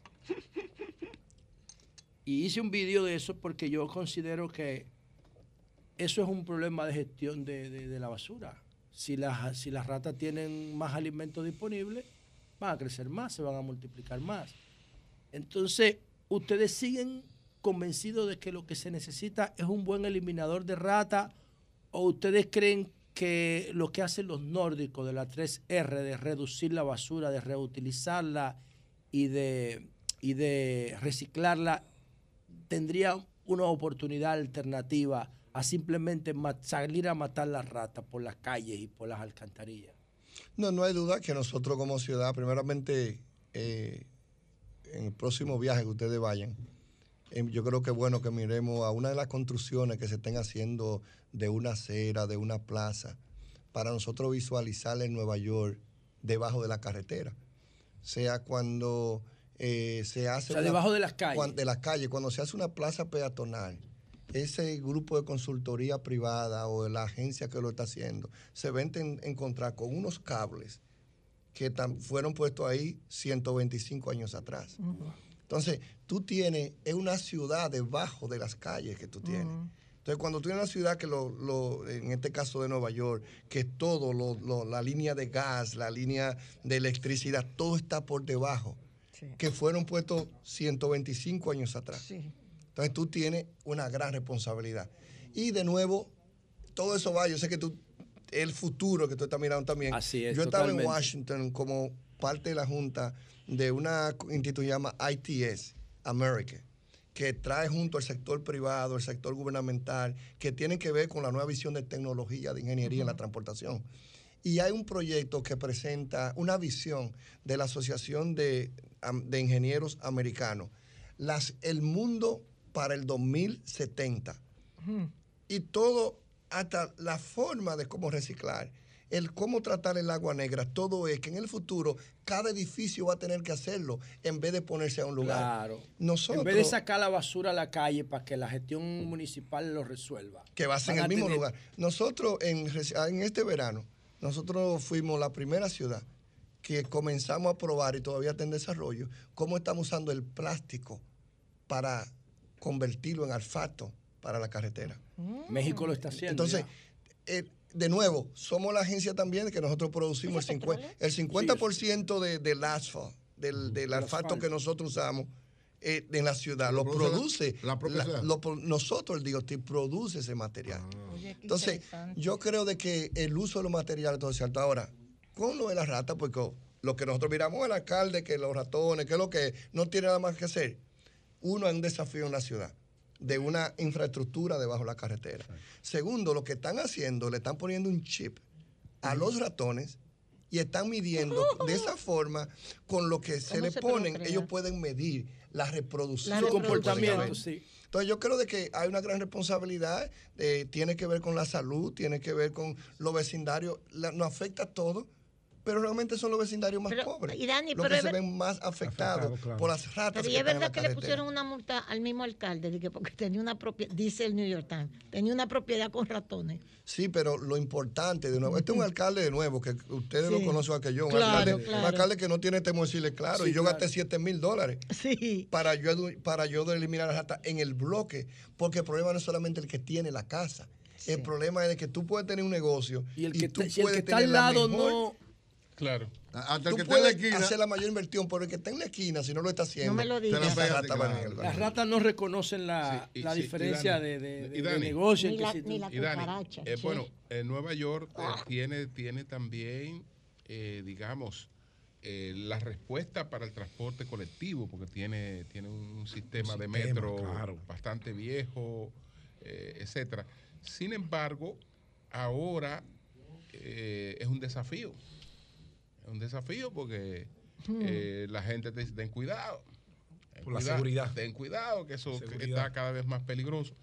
Eh, ¿Ustedes qué están haciendo en ese sentido? Porque una manera de desestimular a la gente a andar en vehículos es que pueda usar más el Sí. sistema del metro con, con seguridad. Si no te Mira, atracan, si no te asaltan. Mira, primera- primeramente de nuevo, yo quise aprovechar la oportunidad para, uno, dar las gracias a ustedes. Primeramente, desearle feliz Navidad, próspero año nuevo a usted y a la familia dominicana. Igual para ti. no Igual importa donde estemos. Igual para ti. Y segundo, reconocer el, el éxito o el fracaso que nosotros podamos tener de cualquier dominicano.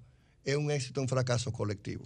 Lindo. Eh, la gestión que nosotros estamos haciendo en transportación junto con el alcalde es lo que él dice. Él nos dice a nosotros, nos reunió hace tres semanas, eh, una reunión de liderazgo de tres horas que él la dirigió. Él le dijo, cada uno de ustedes, primeramente, sean alegres, convivan en amistad, acepten que ustedes están dirigiendo la agencia más grande en cualquier área en la que ustedes estén. Entonces, dirigir la transportación en la ciudad viene con un compromiso. En el caso mío, yo no corro los trenes de la ciudad de Nueva York. Yo trabajo con la MTA en lo que tiene que ver con los autobuses, la parte más grande. Ahora, con la MTA trabajamos a menudo. La parte mía viene siendo parte de obra pública, tiene Obra que ver con las carreteras, Sí. tiene que ver con las aceras, las plazas peatonales, la visión de la Quinta Avenida. Antes de ayer estuvimos junto con él y con Adriano Espaillá en una rueda de prensa anunciando que con fondos federales estamos ahora invirtiendo dos millones de dólares para hacer un estudio, para explorar la posibilidad de cómo poner un techado encima del Cross Bronx. Porque en esa parte, y convertirlo en verde con árboles, pues en esa parte del Cross Bronx es donde hay más niños que con asma que en cualquier lugar de los Estados ¿Y Unidos. por qué? ¿A qué se debe eso? La contaminación, Robert Moses. Lo que hicieron fue, entraron un highway por ahí, dividieron comunidades. Esos niños que van a una escuela, atrapado. a dos bloques. esa polución de los vehículos. Los peligros. Entonces, nosotros estamos mirando el futuro. La violencia, y el alcalde Eric Garan dice lo siguiente. Yo la caminé prensa, eso a pie en el último viaje que hicimos. la prensa, porque lo, el trabajo tiene que estar cuestionando todo. Y se enfoca mucho en la sangre, en los muertos, en la delincuencia. Pero hay que contar, balancear la historia, como usted lo hace en la parte educativa, en los éxitos. Porque Ahí está el trabajo de las no es, públicas. no es Julio, eh, Nueva York no es la parte que hay violencia por donde quiera. Hay más de 4 millones de neoyorquinos que usan los trenes todos los días. En este año, el alcalde Reagan ha logrado sacar 7 mil armas de las calles de Nueva York.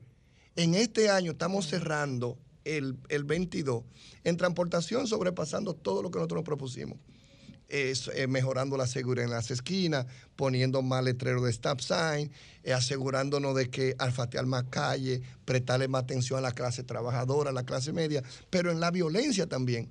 Cuando ustedes miran los números locales, también él puede decir, yo estoy en un camino de, de comenzar a reducir la violencia que él heredó en esta época del COVID. Pero vamos a aprovechar, señores, esta Ay, presencia sí. de Idani Rodríguez aquí, eh, antes que, que salga para su próximo compromiso. Y vamos a abrir los teléfonos. Ojalá que nos llamen De algo- Estados de Unidos. De Nueva New York. Jersey, ¿eh? Sí, sí, sí, York, que nos llamen. Jersey. Va- va- va- New vamos, a colo- vamos a colocar los teléfonos. llamando de New Jersey, Vamos a que colocar los teléfonos. Comunícate 809-540-1065. 1-833-610-1065 desde los Estados Unidos. Sol 106.5, la más interactiva. Buenos días, adelante. Buen día. Buen ¿Cómo día. están ustedes? Adelante, Hito. Eh, ustedes me conocen como Hito, pero Idani, yo soy Jorge Vicente, el padre de Anel Vicente, que estudió Ah, contigo en la. Gregorio. Claro, mi- una, una gran eh, joven profesional que tuve el honor de trabajar con ella como mi estudiante. Gracias, gracias. Idani, ¿qué vamos a hacer o qué tú piensas hacer con nosotros los taxistas en Nueva York? Con esos suprapoderes que tienen los inspectores TLC. No, hay, ponle cámara a esos carros de los inspectores TLC para que dejen de estar hablando mentiras y cometiendo injusticia con los taxistas. Sí, nosotros tenemos, eh, Gracias, Hito. como el taxista que yo fui en mi promoción de mi vida, porque llegué allá fue a lavar plato y a trabajar haciendo sándwich en el mismo edificio donde ahora yo dirijo 6 mil hombres y mujeres, con presupuesto de 4 mil millones de dólares al año, Ay, eh, ay, ay. dirigiendo el departamento de transportación más grande. Esa historia mía de ese niño lavaplato, trabajando en factoría, el niño de un muchachito pobre de este país, pero también fui taxista. Eh, entonces, como taxista me identifico con ustedes. Eh, no tengo ahora la candela de que me caiga arriba del taxista, porque ahora yo no dirijo esa agencia. Yo lo que dirijo es la parte de transportación, la carretera, las aceras, las plazas peatonales, pero como comisionado que soy, tengo muy buena relación con el comisionado de TLC. Te prometo que hablaré con él para ver cómo Qué seguimos bueno. tomando medidas para Qué proteger los bueno. Buenos días, adelante. Buenos días. Buenos días. Buenos días. Buen día, Julio. Buenos días, Domingo. Felicidades para todos. Adelante, adelante. Hermano. Me alegra muchísimo saber que están planificando hacerle un elevado encima al Cross. Eso se necesita en el FDR también. Pero hay muchas otras cosas. Por ejemplo, eso que se inventó la alcaldía anterior de hacer un semicírculo en las esquinas para que no se parqueen, ha eliminado miles de parqueos. Otra cosa, la construcción de nuevos edificios aquí en la esquina de mi casa, a media cuadra, está haciendo un edificio como de 10 plantas, sin parqueo. Cuando eso se llene de gente, por aquí no mi hermana que vive a tres cuadras de aquí, le dan las dos y las tres de la mañana esperando parqueo. Ok, ok, pues gracias, gracias. ¿Se puede hacer un edificio sin, parqueo? Claro, En Nueva cla- York. claro que sí, porque yo siempre he dicho, Re- no tienen parqueo República. Dominicana, nosotros somos 48 mil kilómetros cuadrados. En millas somos que como 45 mil millas cuadradas, más no, o menos. No, no, como 30 mil. Tiempo, creo que son más. No, Ocho- no, porque un kilómetro es una milla, 1.6 Ok, kilómetros. Aquí, Como aquí 30.000 nosotros pone- 30.000 pongámosle millas serían. 30 mil millas, 10 millones de personas, no sé cuántos visitantes turistas hay. República A ocho Dominicana. millones, Casi vamos. ocho ahora. Depende, Ocho, depende, ok, que lo diga. 8 millones. Nueva York somos solamente 350 millas cuadradas. Diablo. 8, El uno- el 1% de nuestro territorio. 8.6 millones de personas. El 1%. Aún saliendo del COVID, en este año han venido 48 millones de visitantes. Entonces yo le digo a mi hermana, a mis hermanas y hermanos dominicanos, neoyorquinos, en el puesto que yo estoy, yo no estoy buscando ser popular. La gente va a encontrar al dominicano que le va a decir las cosas como es. Si usted quiere buscar un lugar de parquear, porque yo también cuando dejo de ser comisionado, que el chofer me deje en la casa, y yo soy el padre de familia y manejo el vehículo de la familia, yo también tengo que sacar buscar, buscar parqueo por tres horas porque yo no puedo buscar una placa de DOT para yo usarla en el uso personal. Entonces yo sé esa realidad. Igualito que aquí. Entonces, y, no se, y no se pueden inventar, entonces- y Dani, no se pueden inventariar los parqueos y que te digan en tu teléfono dónde hay parqueo. Claro que sí, pero lo que te- pero lo que le digo es, es mi gente, Sí, pero, usted- como, pero como quiera van a ver tres y, y son, y son Tú estás en millones. Manhattan, Y son de New No, Jersey. a. Pero tú no pierdes tu tiempo. yo le digo a la Es gente, mira, problema. en la- Es que no hay, es mejor de buscarlo. en la salsa dice, la salsa dice no hay cama para tanta gente. Yo le digo a mi gente, no hay tierra para tanta gente. Si usted quiere, si usted tiene un vehículo y tú lo vas a usar tres días a la semana y tú lo vas a tener parqueando en un lugar, esa carretera no es tuya. Es una carretera de uso Pública. público. Entonces, si tú te entraste en esa pesadilla, no porque tú necesites el vehículo para ir a trabajar, sino viviendo en la ciudad de Nueva York, que tiene el sistema de transportación mejor del mundo entero, 24 horas. La gente dice, bueno, que dura mucho, es muy difícil que un tren te dure más de media hora Porque para te llegar. Asaltan en el tren, saliendo, Dani, entrando, me que te escribe- asaltan. Me escribe un gran amigo de allá de la ciudad de Nueva York, mi primo Rafael. Perdón, perdón, Pedro, Sí. por- para que salgamos de ese tema. Hace cinco, cuatro días yo estaba en Ágora. Yo veo a la gente dando vuelta, dando vuelta, dando vuelta, buscando el parqueo Una que esté más cerca de la del Una locura. Oye esto. Pero Ágora tiene una pantalla que te dice cuántos parqueos tiene disponible y dónde está. Por Sí. piso. Pero más que eso, ¿Por qué- por qué tú das vuelta, me? Pero la Que no hay costumbre de eso. Pero la responsabilidad de nosotros como gobierno, dirigiendo esta agencia, no es crear la condición para que la gente esté buscando dónde parquear. La Exacto. responsabilidad de nosotros es, uno, educar a la persona. Oye, de nuevo, mi- yo, nací en el, yo nací en el 65, mi papá tenía una bicicleta 28. Ahora, La, la que le decían la vaca. la vaca. Entonces, yo vengo de una cultura donde mi gente Papá sabía usar la bicicleta. Ustedes van a Nueva York, no van a parar donde ustedes vayan, y no van a parar en la 14. Y vamos a mirar el mundo de los ciclistas. En Nueva York, el ciclismo lo está usando los trabajadores que hacen delivery. Pero fuera de eso, cuando tú te paras en la 14 y tú miras todo el mundo de bicicleta, la mayoría son anglosajones. Porque a nosotros entra en la cabeza que el político, el dominicano jipeta, próspero, tiene que andar en tres jipetas. Entonces, si me ven en bicicleta, lo que va a Bajate de decir, categoría y. Dani te engolla. Mientras que tú tienes en la ciudad de Nueva York. Sí, van a decir que tú te enollas.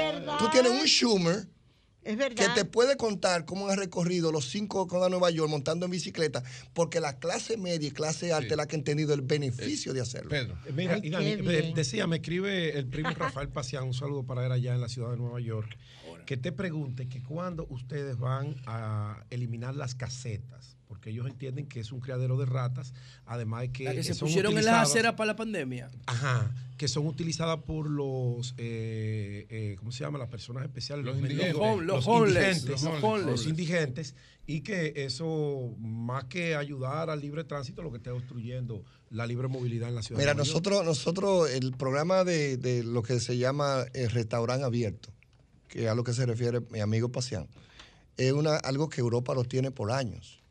Nosotros en Nueva York lo hicimos en respuesta al COVID porque la gente tenía temor donde iba a comer. Exacto. Hicimos eh, bajo la agencia que nosotros dirigimos. Eh, eh, tuvimos un momento Para los 12 espacios públicos eres tú. ¿verdad? 12 mil, sí, 12 mil eh, restaurantes usando los espacios de la carretera y de las aceras para tener su mesa y su silla. Ahora, cuando se hizo, fue respondiendo al momento. Al COVID. En este momento, y se permitió que el dueño del restaurante pusiera la mesa, pusiera una infraestructura, Sí. sin mucha supervisión. Sí, fuimos. Ahora mismo, nosotros esperamos que en el mes de enero, el Consejo Municipal, que tiene que pasar la ley, pueda dejar el programa permanente. De dejarlo permanente va a cambiar, uno, porque van a haber nuevas regulaciones. Claro. no el dueño del restaurante va a tener en que pagar particular. porque ese parqueo tiene un valor. O sea, si tú pagas, eh, si tú te vas a usar como eh, dueño de un carro por ese parqueo, entonces la ciudad tiene que contabilizar qué valor tiene esa carretera para más el mantenimiento. Entonces nosotros ahora estamos en un proceso donde esperamos decidir si el programa se queda permanente o no. Lo- en los lugares de los vecindarios altos es que estaban los restaurantes con los sidewalk, con los restaurantes. El COVID nos dio la oportunidad de nosotros mirar ahora cómo a nivel de los cinco condados, la familia de clase media, clase trabajadora, también puede decir, en el restaurante que está en mi vecindario, hay una mesa, hay silla donde yo puedo comer con aire libre. Ahora, el programa no es perfecto. Yo creo que de quedarse permanente va a ser una de las cosas que va a dejar el COVID. ¿Algún estudio tienen ustedes del impacto que eso representó, de la viabilidad de dejarlo permanente? Claro, nosotros, nosotros presentamos, hicimos una rueda de prensa hace como tres meses en Chinatown, donde presentamos un estudio que lo hicimos junto a la, la- el grupo de Bloomberg y nosotros, donde demostramos que en los, desde el punto de vista económico, en los lugares que nosotros permitimos que hubieran los restaurantes, ellos tuvieron un 29% de venta más que en los lugares que no se permitió. Entonces, sí, estamos ¿Y la aceptación de la gente? Bueno, de Bueno, eso es sí. el resultado, ¿no? Sí, la respuesta es sí. No, no, porque él dio el resultado desde el punto de vista Lo que económico. o sea, los clientes- sí, pero los clientes son los que la gastan. gente, Ahora tú- transeúnte, se evalúa esa parte. Igual, sí. El- satisfactorio. permítame dos llamadas más. Dos llamadas más. Buenos días, adelante. Buenos días. Adelante. Buenos días. Sí. Eh, Julio, un abrazo. Doña Consuelo, se le quiere. Pensando yo, Julio, y Hugo Vera, Carolina, no pueden dejar la parte de la ciclovía para cuando ellos ordenen un poco más esta ciudad. Porque mira que quitarle casi un carril a una calle tan transitada como la Le Bolívar y a una calle de carril y medio.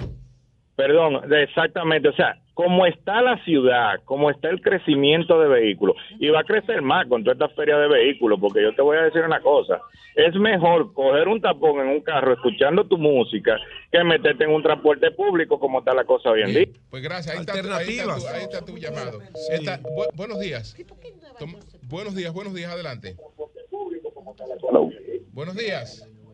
Buenos días, Julio. Buenos días a todos los integrantes de, Sí. del Sol de la Mañana. Me siento bastante orgulloso con Dani. Mira, yo soy un viajante, estoy en Santo Domingo, pero viajo todos los años. Y por lo que ha logrado, o sea, lo estoy siguiendo hace muchos años. Fui ahora a la ciudad de Nueva York y está muy organizado, muy organizado. Y Dani, y adelante. Que te Gracias, hermano. Bueno, pues Dani, muchas gracias, muchas gracias. Vamos a esperar a ver. Gracias a ustedes. Gracias, gracias a ustedes. Vamos a esperar a ver qué Y vamos a hacer un programa abajo. Ganamos todo, ya importante. Dios ganamos. Julio, pero por favor, pónganme la foto de todos los postulados al premio Oscar de la Renta. Ahí ah, está. estamos todos. Ya, ahí iba de rojo Señores, dominicanos todos. Premio Oscar de la Renta. Un es. aplauso. Bueno, Los dominicanos ganadores. Bueno, pues gracias, gracias, Dani. Y éxito, éxito. Cambio y fuera.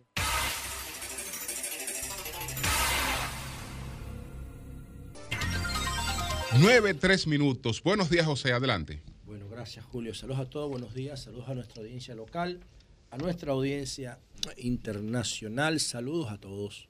Bueno, señores, miren, se hizo viral en el día de ayer, todavía es tendencia en la República Dominicana, la pastora Rosy Guzmán, que está, ahora le variaron la medida de coerción junto a su hijo.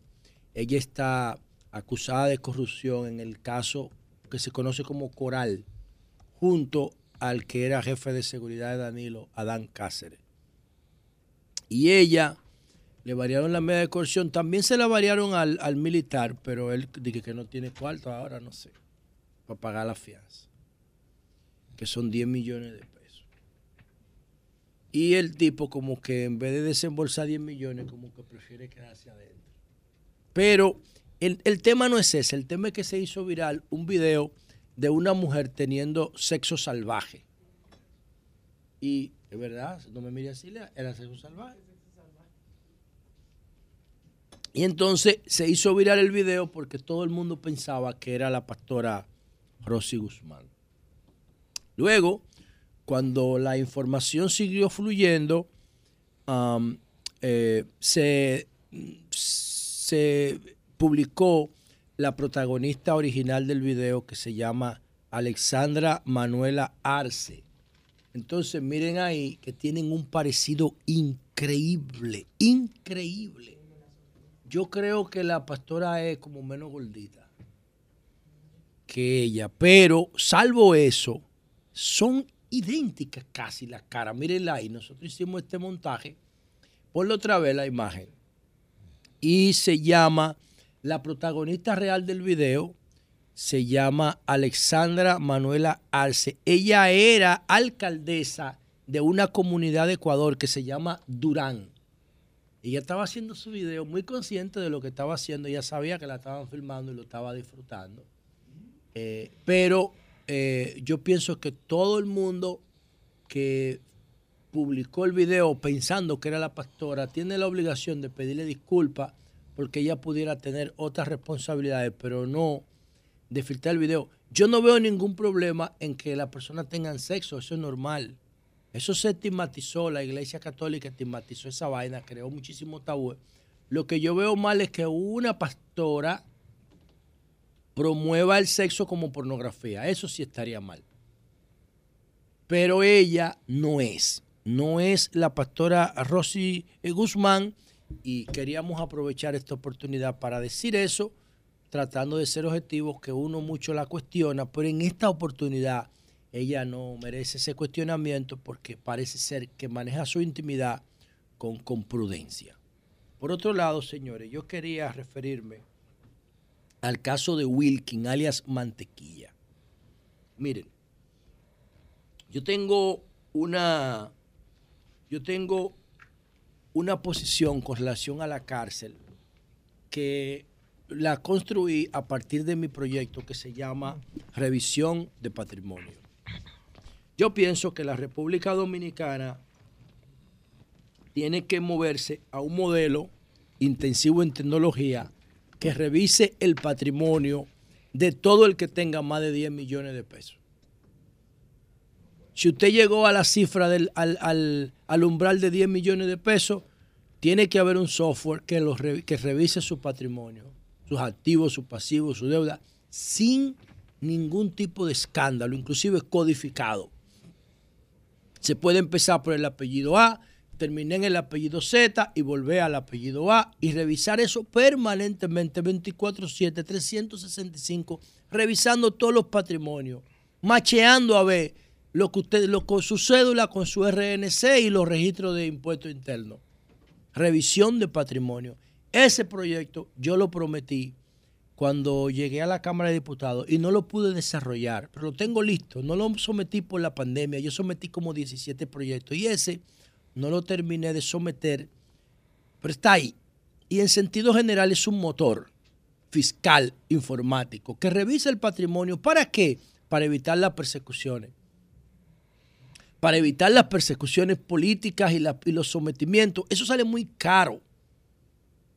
Eso no tiene sentido. Entonces, después que una gente se roba mil millones de pesos, tú lo metes a la cárcel y se queda con 800 millones. Paga 100 a los abogados. Gasta 50 en la cárcel para tener todos los privilegios y se queda con 800 millones clavados. Aguanta 5 años de cárcel y se lleva los cuartos.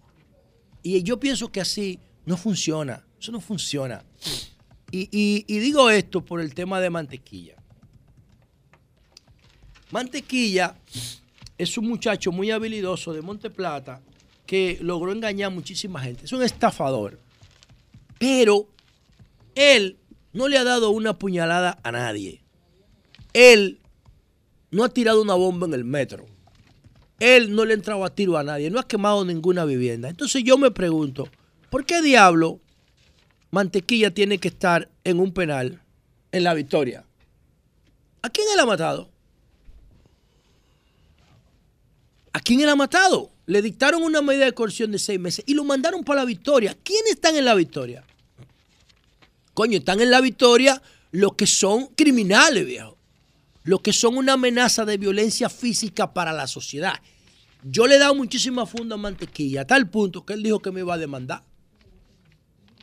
Pero yo no puedo por eso venir aquí a estimular una justicia chatarra que no funciona. ¿Qué hace, qué hace mantequilla preso? ¿Qué posibilidades tiene mantequilla estando preso de pagar? Yo creo que no tiene ninguna. Aunque esté suelto. Quizás tiene algunos activos escondidos en una caleta. Tiene que tener varios millones de pesos escondidos en una caleta. El- el Estado lo que tiene que meterle presión a Mantequilla para que entregue todo lo que tiene. Y una vez que Mantequilla entregue todo lo que tiene, entonces el Estado tiene que hacerse cargo de las personas que Mantequilla estafó. Hasta 100 mil pesos, lo que hicieron con los vehículos que se ahogaron en las inundaciones de principio de noviembre. Y el Estado tiene que hacerse cargo hasta 100 mil pesos, yo opino. ¿Por qué? Porque el Estado dejó que Mantequilla se pusiera grande, dejó que Mantequilla engordara. El Estado debió romper la cabeza a Mantequilla cuando Mantequilla empezó en la pandemia a joder con eso, a estafar a la gente. Y no lo hizo. Incluso cuando, cuando Alejandro Fernández W. Argentario, el superintendente de banco, generó la alarma, que ahí fue que Mantequilla se hizo viral y después de eso consiguió muchísimo cuarto, ahí el Estado tenía que intervenir a Mantequilla. Pero no lo intervinieron. Lo dejaron que, quisiera, que, siguiera estafando. Y yo creo que el Estado tiene cierta responsabilidad en eso. Y por eso el Estado tiene que responder por las personas que, que se supone que tienen una protección del Estado y fueron estafadas por Mantequilla. Ahora, como dice la mujer de Mantequilla, el preso no va a tener capacidad de pago. Entonces tenemos que, bura- que mirar a qué. Tenemos que buscar la forma de establecer penas inteligentes.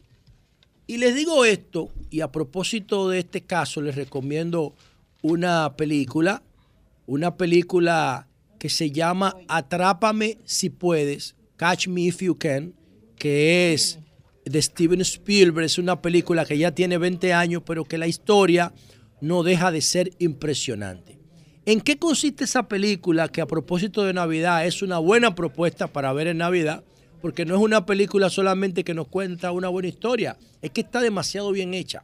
Es una película que te mantiene permanentemente en atención. Steven Spielberg dirigió esta película basada en la obra de Frank Abagnale. Frank Abagnale era un joven que tenía una capacidad increíble para engañar y para falsificar cosas. Se hacía pasar por piloto, se hacía pasar por médico y entonces tenía una habilidad increíble para falsificar cheques, que era lo que se usaba en esa época, 1950, 60 por ahí. Y entonces el tipo era tan verdugo, Tom Hanks era el policía del FBI que lo persigue en la película. ¿Y qué decidió hacer Tom Di- Hanks? DiCaprio es el protagonista. Leonardo, Leonardo DiCaprio, DiCaprio, es el protagonista y Tom Hanks, ese también El- el- protagonista, dos, pero el que ¿sabes? lo persigue. ¿Qué decidió hacer Tom Hanks? ¿Qué decidió hacer el FBI? Decidieron reclutar a Frank Abagnale. ¿Para qué? Para que Frank Abagnale los ayudara con las nuevas falsificaciones. El tipo era tan genial falsificando cheques que ellos dijeron, ¿qué vamos a hacer persiguiéndolo? Vamos a reclutarlo para que el tipo pueda ayudarnos con los nuevos falsificadores. Eso es una pena inteligente. Obviamente habían una serie de condiciones que él tenía que cumplir. Y no las cumplía y se escapaba. Al final Tom Hanks le dijo, está bien, vete. Y el tipo volvió por su propia cuenta. Y ayudó al FBI con muchísimas falsificaciones. ¿Qué yo propongo para mantequilla? Y este es el punto yo creo más interesante. ¿Qué yo propondría para mantequilla? Mantequilla no debe estar preso en la victoria porque Mantequilla no le ha dado una puñalada a nadie ni mató a nadie con un arma de fuego. Lo que tiene que hacer el Estado con Mantequilla, yo sé que esta es una previsión provisional porque es una medida de coerción. Lo que tiene que hacer el Estado es quitarle a Mantequilla todo el patrimonio, el que tiene a la vista y el que tiene escondido. Quitarle el, el- los cuartos de los socios de él. Y una vez que, el gobierno recaude lo más que pueda de mantequilla, empezar a pagarle el Estado, la, Procuraduría de Delitos Financieros, empezar a pagarle a los que le engañó, a los más pequeños. Hubo una señora, que hay un video ahí que me da muchísima pena, que tenía 28 mil pesos para comprarle los útiles escolares a los niños. Y Mantequilla le dijo que se lo iba a multiplicar. Y Mantequilla hacía oferta a mujeres embarazadas, a madres solteras, a profesores.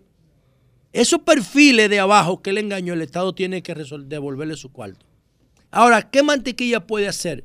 como Mantequilla es un experto en engañar gente con pirámide, todos los días sale una pirámide nueva en las redes.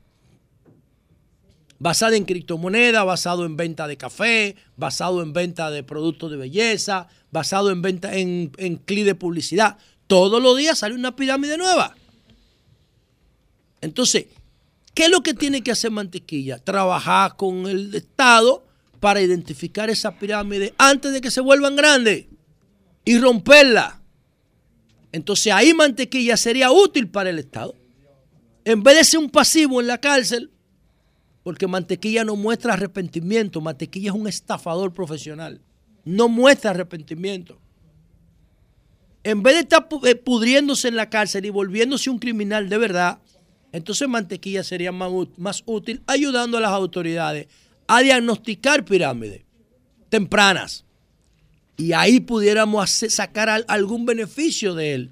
Eh, yo recuerdo que mientras tenemos este programa en los últimos 10 años, eh, hemos tratado por aquí 20 o 30 pirámides, yo creo.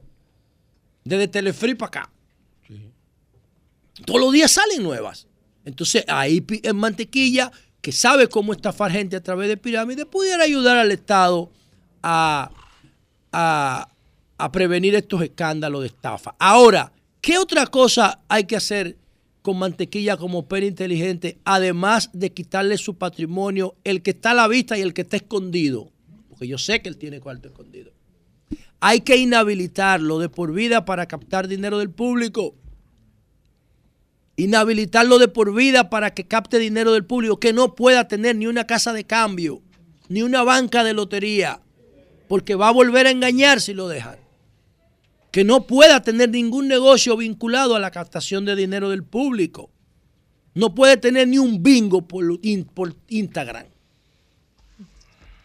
Porque ahí es que está el problema. Pero yo pienso que en- el- al final del camino, Mantequilla sería más útil fuera que dentro de la cárcel. Dentro de la cárcel lo que vas a hacer es que va a profundizar su criminalidad. Ustedes se imaginan Mantequilla estafando gente de la cárcel, de que tú te sacaste una nevera. Tú te sacaste un celular, un, un- un- un iPhone 14. Pero Mantequilla se va de un verdugo va- ahí él va a dirigir adentro. la Va a dirigir todo eso ahí adentro. Pero es mejor que ahí, Porque es un especialista. Entonces, lo que que, esté ahí. yo pienso es que Mantequilla socialmente es más útil fuera de la cárcel, siempre y cuando lo inhabiliten para captar dinero público y siempre y cuando lo utilicen para ayudar a las autoridades en la identificación temprana de otros negocios de estafa como lo- el que él exitosamente dirigió. Cambio y fuera. Así es, Así es, Pedro, adelante. Mira, wow, saludos a Magín. Saludos a Magín. ¿Fue coincidencia o se llamamos. planificó? No llamamos esta mañana. Sí, no, y ustedes tienen una familiaridad Ra- Raúl con el tema, Félix lo orientó con el los tema dos. de la economía. El doctor Raúl Félix. Raúl Félix, el economista. Los une y la política los divide. Mm. Bueno, saludo de manera formal para todo el panel, para toda nuestra audiencia, para el equipo de producción ahí que de- dirige Leanet Rodríguez brillantemente cuando... Diablo, ¿le cambiaste el apellido? Leanet Jiménez, dije. Ah, pues fue de maldad. Leanet. Jiménez, cuando a ella le conviene. Denisa, Joan, todos, todos ellos. Feliz Navidad para todos. No tengo sobre para darle, pero feliz Navidad. Feliz Navidad. Doña Consuelo, feliz Navidad para usted. Le voy a dar un ponche. Americrima. Le voy a dar un ponche porque ya a usted no se le puede llevar otra cosa. bueno, señores, un poquito de, de- de- de- de jocosidad para, para iniciar los temas eh, que tenemos en carpeta. Ustedes saben que eh, ya se aprobó por fin en el Senado de la República eh, la ley de ordenamiento territorial. Esta ley eh, siempre habrán posiciones encontradas cuando se va a la aprobación de un proyecto de ley tan importante como este que impacta y a la vez beneficia y perjudica a muchos sectores de la economía nacional. Hubo un debate acalorado en el Senado de la República, comenzando por la propia eh, Farideh Raful, que había trabajado comisión y ella se quejaba de que, caramba, si hicimos una comisión bicameral para trabajar esto, ¿cómo es que ahora se va a crear otra comisión para los temas que ya lo habíamos consensuado? Eso es como una mera gana de perder el tiempo y eh, Bauta y otros senadores también fijaron su posición. Esa posición de Bauta tiene todo sentido. Ahora, lo que ya después que la ley se aprobó, eh, que le da facultad a las alcaldías como para regular todo lo que tiene que ver con los procesos de organización del territorio y la aprobación del uso de suelo, es cierto, hay muchas, muchas, muchas alcaldías que no tienen la más mínima capacidad estructural, organizativa y en todos los órdenes para hacerlo. Pero yo entiendo que quienes ya definieron esto, eh, una vez convertido el proyecto en ley oficial, que sea uh, votado, que sea eh, promulgado por el Poder Ejecutivo, tendrán que sentarse entonces a diseñar, si ya no lo han hecho, el plan para que esas alcaldías tengan el personal, los recursos económicos y humanos para hacerle frente a esta ley. Porque aprobar una ley por el mero hecho de decir, la aprobamos, eso no tiene sentido. Y aquí hay dos millones de leyes, dos millones de leyes que se han aprobado y están en gavetas y no sirven para nada, no porque el contenido de la ley sea obsoleto, sea inaplicable, no, porque ha faltado voluntad para su aplicación, porque ha faltado voluntad para su aplicación. Y yo espero que con una ley tan importante como esta de ordenamiento territorial, en un país donde el crecimiento que hemos tenido ha estado basado en el caos y el desorden, sin planificación alguna, donde se le cambia la vocación a un suelo que es inminentemente agrícola y usted pasa mañana y ya hay una aprobación de un uso de suelo para una planta de venta de gas licuado, de petróleo o de gasolina y diésel y demás derivados del petróleo. No, no puede ser. El suelo tiene un uso de acuerdo a su naturaleza, de acuerdo a la fortaleza del mismo. No es, lo, no es igual usted construir en la Nacaona, que es un suelo rocoso, firme, seguro, que usted construir en Arroyo Hondo. Son dos usos completamente diferentes y así pasa en todo el territorio y la geografía nacional. Ojalá que se pueda que se pueda organizar esto y que se pueda poner eh, de manifiesto. Yo siempre creo que hay una gran oportunidad para cambiar. Es verdad que tenemos un desorden. Si no tuviéramos ese desorden en la aprobación del uso de- del suelo, la República de Colombia no tuviera ese desastre que tiene en el tránsito. La República de Colombia y la gente que vive por allí, que ha optado, que le gusta, que ama vivir en el Distrito Nacional, y es la única zona de crecimiento. Y no es que yo me opongo al desarrollo de urbanístico de la zona, jamás lo haría. Al contrario, yo lo que propongo es, y yo lo que propugno es, porque antes de dar un uso de suelo, el constructor le diga a la sociedad, al entorno, a la autoridad, cuáles son las vías de desahogo que él va a crear para hacer 100, 200, 300, 400, 500 unidades habitacionales como se han hecho por allí, donde saben que no cabe un solo carro más. Un carro más no cabe en la República de Colombia.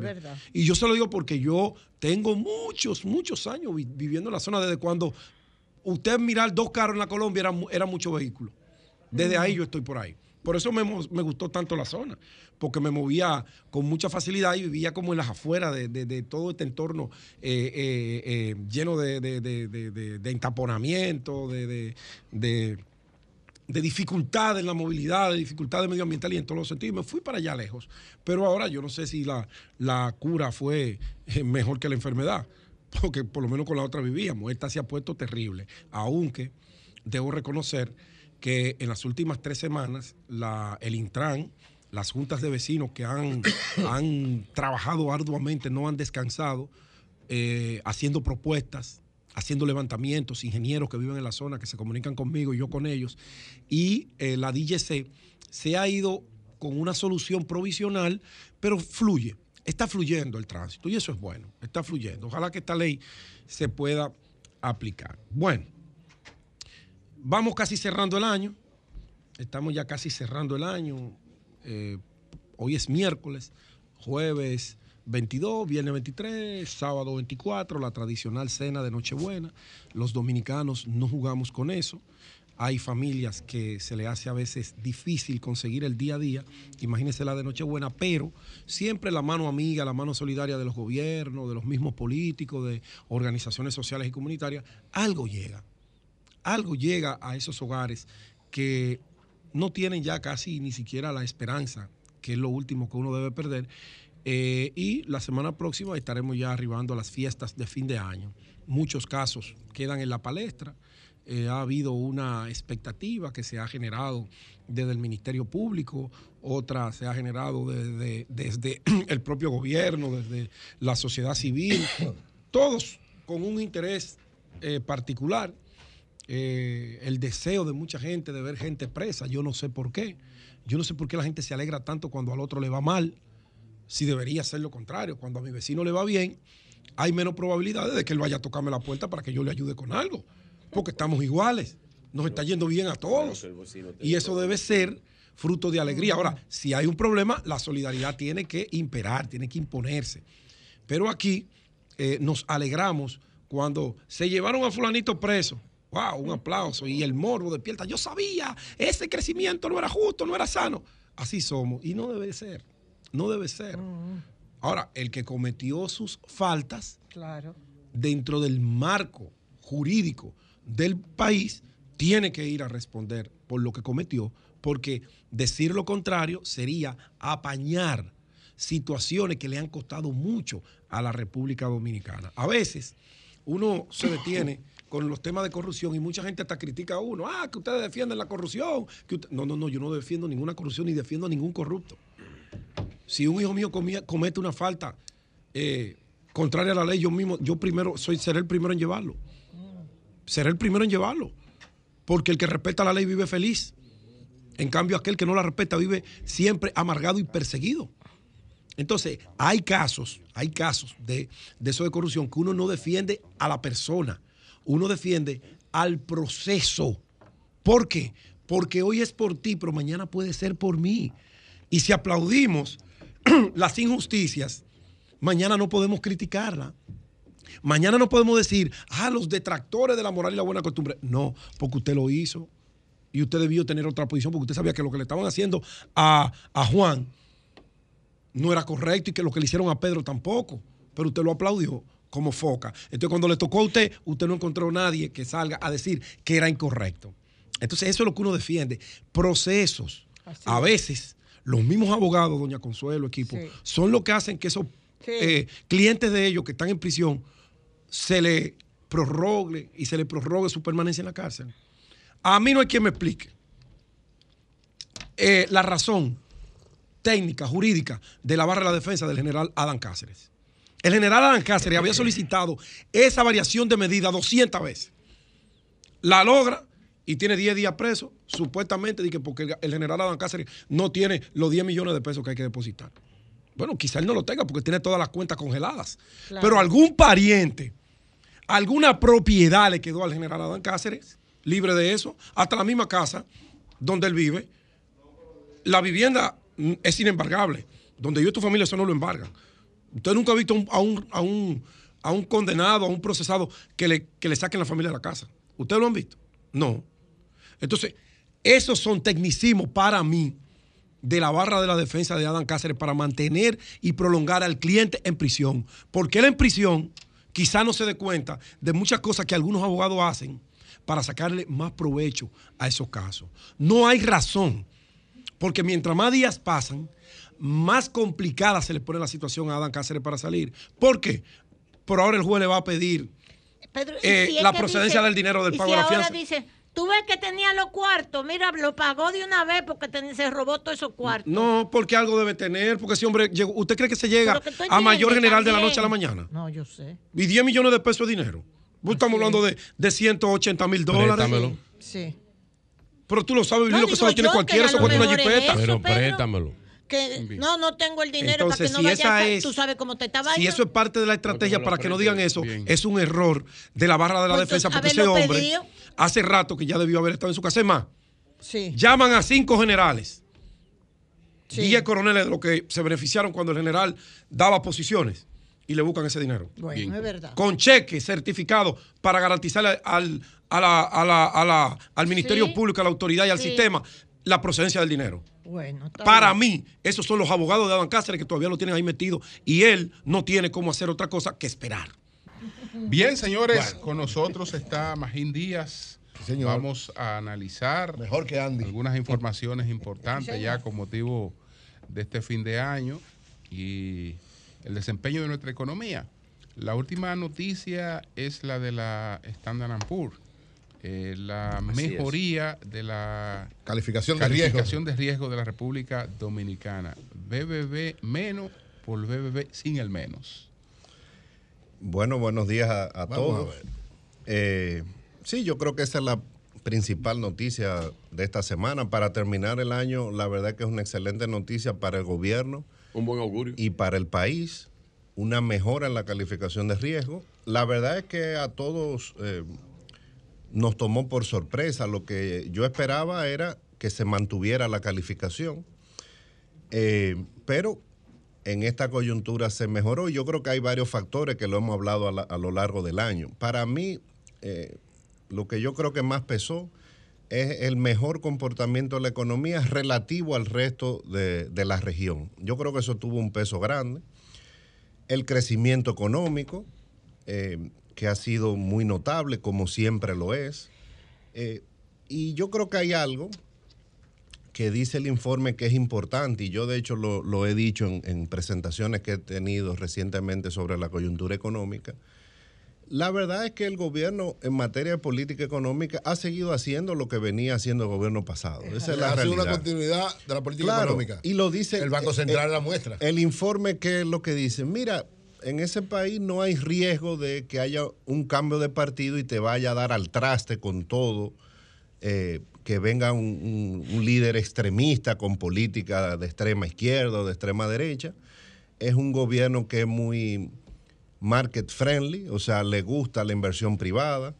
Eh, y eso es lo que le gusta a los mercados, que haya certeza de que no venga alguien a confiscar la propiedad privada, a decir que, que no va a volver a emitir bonos soberanos. Entonces, yo creo que es un reconocimiento a que el gobierno ha sido, eh, ha cumplido su- sus metas fiscales eh, y le ha dado continuidad a la política monetaria y fiscal que se venía dando. eh.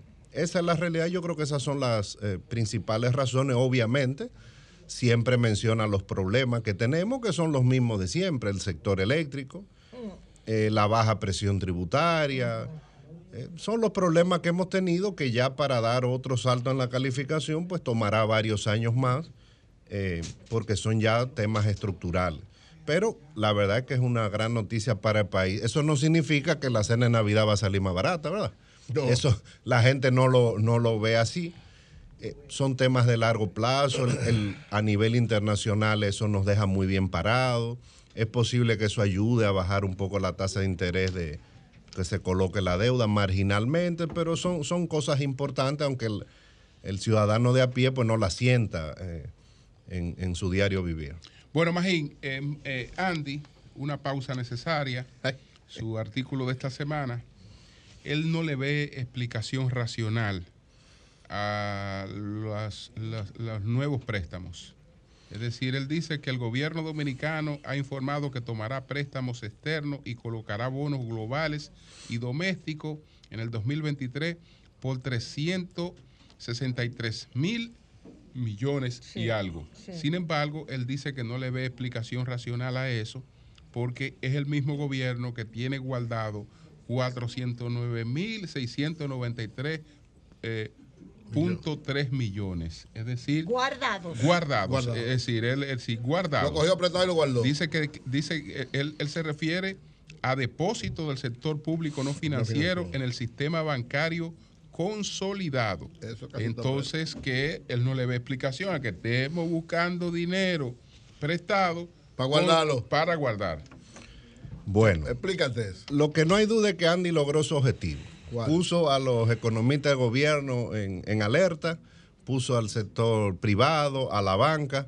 Ese ha sido el tema eh, del lunes para acá en, en, digamos, la comidilla de los economistas. Eh, y lo que primero es que ver, hay que ver los datos, ¿verdad? Eh, los datos que dice Andy son así, bueno, si usted va a, a los archivos que publica el Banco Central, los datos son correctos. Ok. Andy habla de los depósitos que tiene el gobierno en la banca consolidada, es decir, en el Banco Central, más en los bancos, en el sistema financiero, en los bancos sobre todo. Y ese monto al, al- al mes de octubre eran más de 400 mil millones de pesos. eh, creo que unos 70 mil millones en el Banco Central y el resto en, en la banca comercial. Y él dice que en agosto del 2020 eran solo 81 mil millones. Ahora, siempre va a haber depósitos, ¿verdad? La pregunta es si el monto es alto o no. Entonces, bueno, ¿cuál era el promedio de esos depósitos hasta agosto del 2020? Eh, yo hice un cálculo rápido, eran unos 200 mil millones. Entonces, si tú lo comparas así, bueno, estamos al doble. Tenemos ahora el doble. ¿Por qué? Ahora, no, no se puede necesariamente comparar, digamos, porque ha habido inflación. Entonces Andy dice, vamos a compararlo como porcentaje del PIB. Y, y hasta el agosto del 2020 en promedio era 2% del PIB. Bueno, ahora tenemos en depósito más de 6% del PIB. Entonces, como quiera que tú lo compares en dólar, en peso, ajustado por inflación como porcentaje del PIB, la realidad es que a partir del septiembre del 2020 ha habido un cambio en la política de financiamiento del gobierno y el gobierno ha estado sentado en una montaña de liquidez en la banca. Ahora vamos a ver primero por qué es eso.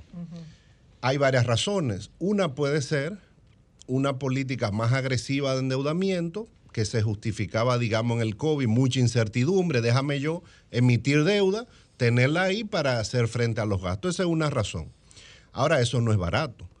Por tú tener esa liquidez hay un costo, ¿verdad? Se han pagado, yo estimo, eso tiene que haberle costado al país unos 15 mil millones de pesos en pago de intereses por tú tener esa gran liquidez. Otra, otra razón es que hay un problema de programación presupuestaria. O sea, alguien no está eh, haciendo las, las proyecciones correctamente. Eso fue muy evidente en el 2020. Se, el gobierno llegó y dijo, aquí el déficit va a ser eh, eh, nueve y medio del PIB. Y fue siete punto y pico. Emitieron de más. Bueno, está bien, tú lo puedes hacer un año. Pero eso pasó en el 2021. Entonces, lo que uno está viendo es que el, el gobierno pues, ha subejecutado el gasto de inversión. Lo, lo hizo en el 2021 y también en el 2022. Entonces, pero como quiera se registró el déficit del 2021. ¿Qué fue lo que hizo el gobierno? Cuando se dio cuenta en diciembre del año pasado que no iba a gastar, transfirió eso a los fideicomisos, a instituciones descentralizadas, que evidentemente no lo han ejecutado todavía. Entonces, yo creo que el, el gobierno necesita armar una narrativa. Bueno, yo quiero tener mucho, muchos depósitos como una forma de un seguro. Bueno, a veces tú compras un seguro de salud y no te enfermas. Bueno, eso tiene un costo. Lo que dice Andy, que tal vez es una conclusión eh, fuerte por el monto, él dice, no, lo que hay que hacer el año que viene es no emitir deuda. Eh, emitir muy poca deuda, vamos a usar esos depósitos. Yo creo que no, no se pueden usar todos en eso, pero claramente ha habido una política, una combinación de un endeudamiento, vamos a llamarle preventivo, que tiene un costo, y una subejecución de- del gasto de inversión, sobre todo en el gasto que tiene que ver, creo yo, con la ley de compra, porque la nómina está subiendo, el gasto corriente está subiendo, es el gasto de inversión el problema. Entonces hay que ver cómo se destraba ese problema de la Que inversión. está, está asignado, pero no se está ejecutando. Exactamente, exactamente. Y eso lo hablamos la, la Sí, última vez que yo vine. claro. Entonces, bueno, tiene un costo para el país. No era una política que se seguía en el gobierno anterior, por eso mismo. Yo creo que algo se justifica, dada la ¿Qué quiere decir incertidumbre. tú? Y perdón, Magín, no era una política que se seguía en el gobierno anterior. Bueno, se, se emitía lo justo Eso, que se necesitaba. Ok, para Eh, usarlo. Exacto, y se ejecutaba. Y se ejecutaba. Y obviamente eso es revolvente, por eso es que el gobierno no es que va a bajar su depósito a cero nunca, ni mucho menos. Eh, ahora, los datos son contundentes. Desde septiembre del 2020 tuve un salto. Lo- el gobierno ha operado eh, con, con una montaña de liquidez, vamos a llamarlo así. Entonces, bueno, ¿qué hacer con eso? Una opción, dice Andy, es, bueno, emitan menos deuda en el 2023. Hay otra opción que no es mala, que es que se le transfiere una parte de ese dinero al Banco Central. Vamos a capitalizar el banco. Claro, eso sería una señal eh, macroeconómica contundente eh, para mejorar la- las cuentas del Banco Central y eso ayudaría, en, no en el corto plazo, pero sí ayudaría a que el Banco Central pueda hacer su política monetaria en- en- con, con tasa de interés más baja, ¿Qué por habría que ejemplo. hacer para eso? Transferírselo. Nada más.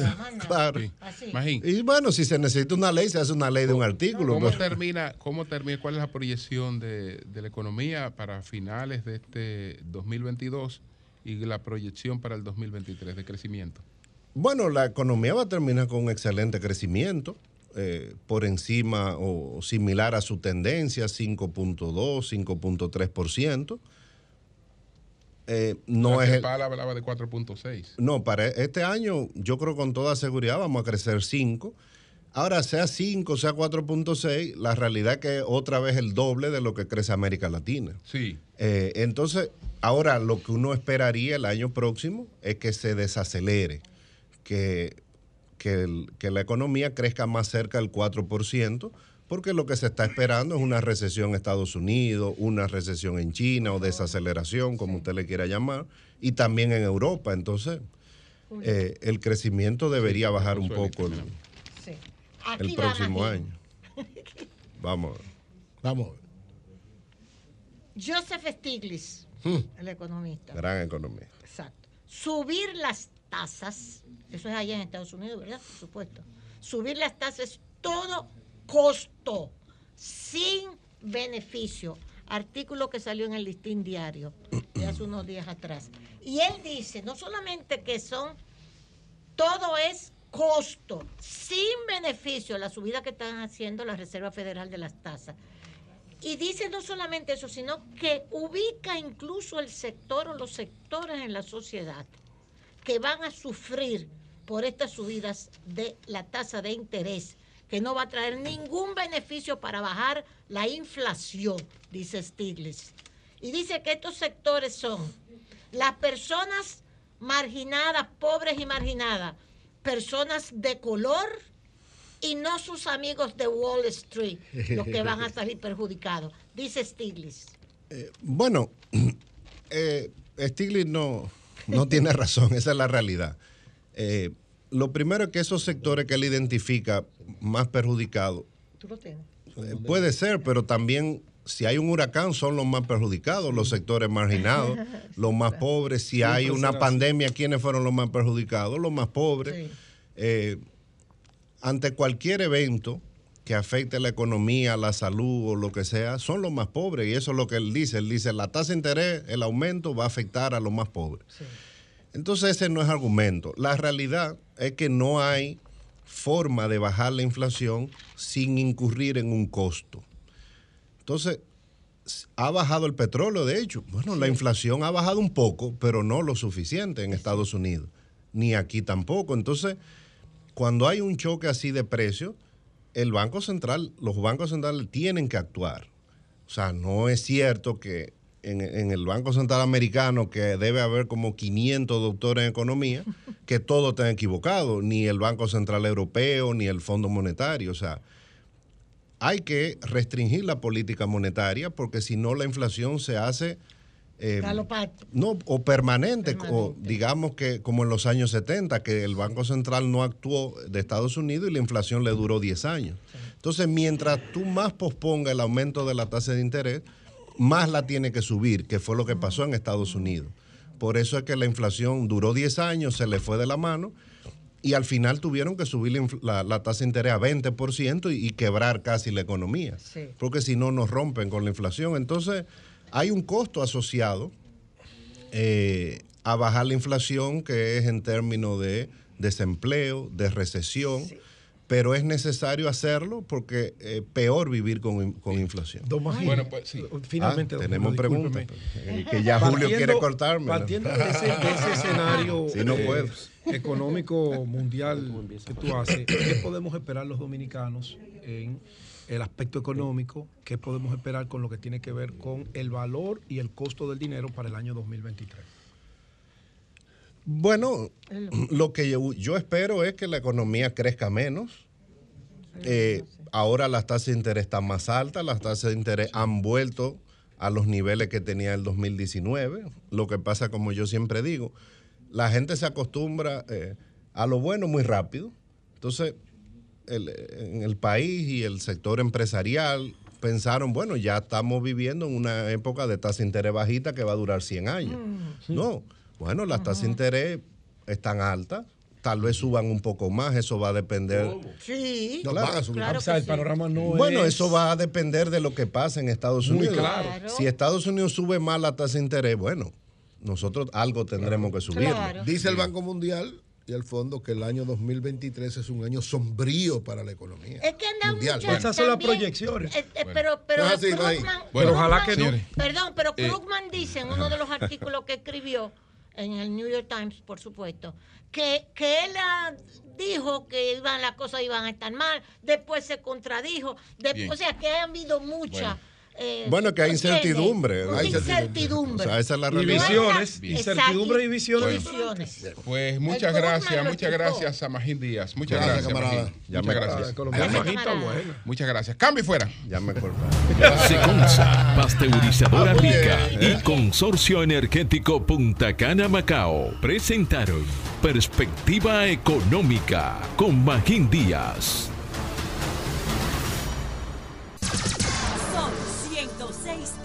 106.5. Son las 10, 8 minutos. Buenos días, Eury. Adelante. Gracias al Dios Todopoderoso, gracias a todo el equipo, Julio, gracias. Como Amén. siempre, inicio con la palabra de Dios, Adelante. Josué 1.9. Esfuérzate y sé valiente, no desmayes, no temas, porque Jehová tu Dios estará contigo donde quiera que vayas. Amén. Siempre el Señor está con nosotros. Nunca desviarnos ni ser temerosos cuando Dios está con nosotros. Miren, eh, recordar que el, Hombre Transformado sigue en todos los cines de Palacio del Cine Sanville, Ágora, Blue Mall, Occidental Mall, en Higüey, en Bonao, en Puerto Plata y en los cines de Caribbean de, en Novocentro. Así es que le soltamos a todas las familias, a todos los que nos escuchan, a que vayan a ver esta película, El hombre transformado, que va a cambiar su forma de ver la vida. No dejen de ir, sobre todo este fin de semana tan interesante, que es el fin de semana, domingo, o jueves, viernes, domingo, sábado, que son días importantes para unir a la familia. Un buen espacio es ir todos juntos a ver El hombre transformado. Miren, el Banco Mundial ha dado una serie de, de análisis de las perspectivas de la economía y sobre todo de los principales pro- problemas que tienen las, los países en estos momentos. Uno de los problemas, de, las- de las situaciones complicadas para nuestros países, especial para los países de América Latina, es el sobreendeudamiento, así lo llama el Banco Mundial. Ha habido fruto de la pandemia, o sea, la pandemia del coronavirus que prácticamente frenó la economía mundial, llevó a que todos los países, en sentido general, y en especial los nuestros, en el caso de América Latina, buscaran el endeudamiento como una forma de compensar, de poder salir rápido de la situación crítica que había dejado el freno de la producción, las situaciones de- del endeudamiento y este es de, la, la producción por la pandemia y este sobreendeudamiento ha llevado a poner en situaciones muy complicadas a los países en sentido general. Dice el Banco Mundial que a finales del 2021 la deuda externa ascendía a 9 billones de dólares, más del doble de hace una década. Es decir, ha sido un sobreendeudamiento bastante alto que se ha convertido en una especie de bomba de tiempo para nuestras economías. En el caso de la República Dominicana, ha habido una situación especial, ya aparte de eso lo decía Magín, yo decía que ese iba a ser mi tema de comentar el día de hoy, porque en este cuadro, ponle el cuadro, hazme el favor, Jovita, este cuadro establece cómo ha, cómo ha ido el endeudamiento desde el 2014 hasta el 2022. Como ustedes ven, a partir del 2016, el nivel de endeudamiento promedio 2016, 2017, 2018 y 2019 fue de alrededor de 2.500 millones de dólares anuales. Alrededor, promedio.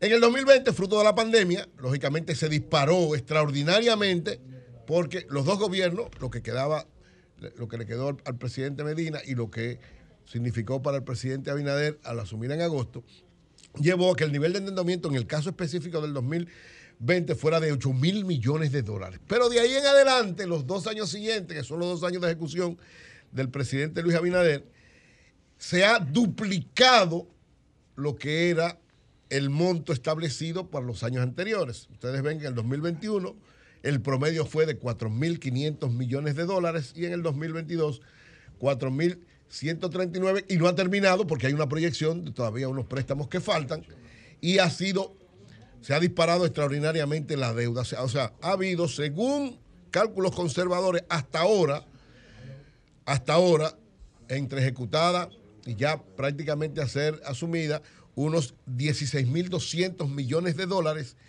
Y según la cifra de la oposición, sobre todo de los legisladores, los senadores de la oposición, dice que entre la ejecutada y la proyectada en estos 30 meses hay alrededor, saludos a Zoila, alrededor de 30 millones, de, alrededor de 21 mil millones de dólares, señores. 21 mil, la proyección, más lo que se va a hacer en el 2023, que también va a ser un año de, mucha, de mucho endeudamiento.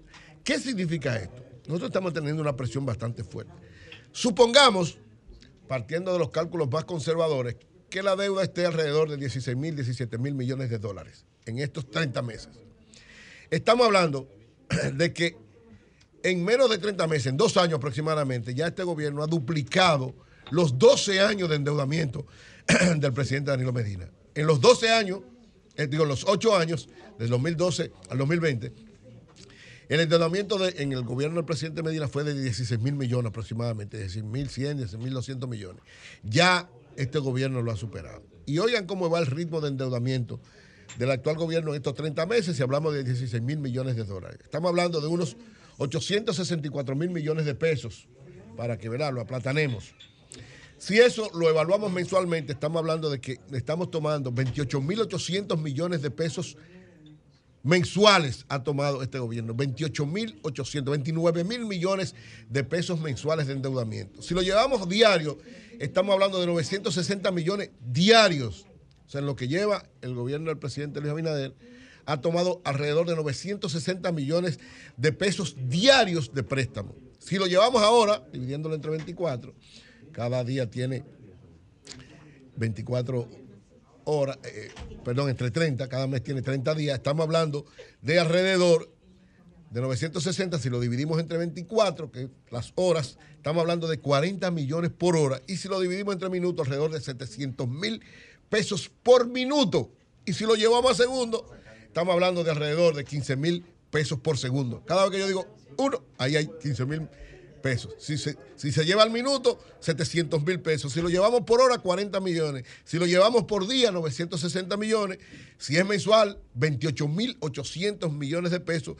Y si hablamos del global, según las cifras establecidas desde el punto de vista de las propias cuentas del gobierno, estamos hablando de 16.200 millones de dólares, 864 mil millones de pesos. Eso es según el gobierno. Ahora, según la oposición, esta deuda es mucho mayor.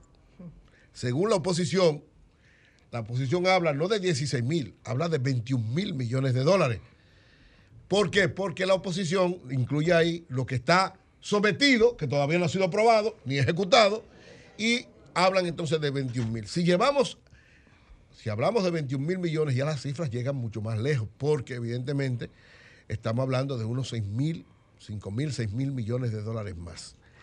Lo cierto, si descodificamos todo esto, llegaremos a la conclusión de que de acuerdo a la oposición, a los sectores de la oposición, el gobierno está tomando un millón de pesos por minuto. ¿Cómo? Un millón de pesos ¿En préstamo? que ha tomado, según la oposición No puede ser. un millón de pesos por minuto en estos 30 meses. Lógicamente, ¿qué es lo que implica? Ciertamente, lo decía Magín hace un momentito y lo dice el artículo de Andy, este gobierno, la técnica que ha usado es tomar mucho prestado, pero no tiene capacidad de ejecución. No hay capacidad de ejecución, por, eso ustedes ven, como dice el artículo de Andy, que hay alrededor de 400 mil millones prácticamente guardados, sin poder hacer nada. ¿Qué, qué acontece? Evidentemente la estrategia fue correcta en un primer momento, o la táctica, la estrategia le ha salido mal, pero la táctica fue correcta. Había una situación crítica, era una economía que ha sido muy sólida por los 20 años de gobierno del Partido de la Liberación Dominicana, una economía con grandes perspectivas en todos los órdenes, tenía abiertos todos los mercados internacionales para coger prestado. Entonces aumentó esa capacidad de préstamo de manera extraordinaria, pero no ha podido ejecutar. El gobierno, la proyección, yo le preguntaba más, ¿cuál es la proyección de ejecución del gobierno, de su presupuesto? Un 12%, señores. Un 12% este año y también la proyección un 12% el año que viene. Pero dice todo lo- no pueden ejecutarlo, ni siquiera el 12. Ni siquiera el 12% de ejecución. Hay una gran cantidad de recursos guardados para simplemente pagar intereses. Los intereses de esta deuda implican un costo bastante fuerte. Imagino decía alrededor de 15 mil millones de pesos, solo pagando intereses, señores. Entonces, ¿qué le pasa al gobierno? Capacidad de ejecución.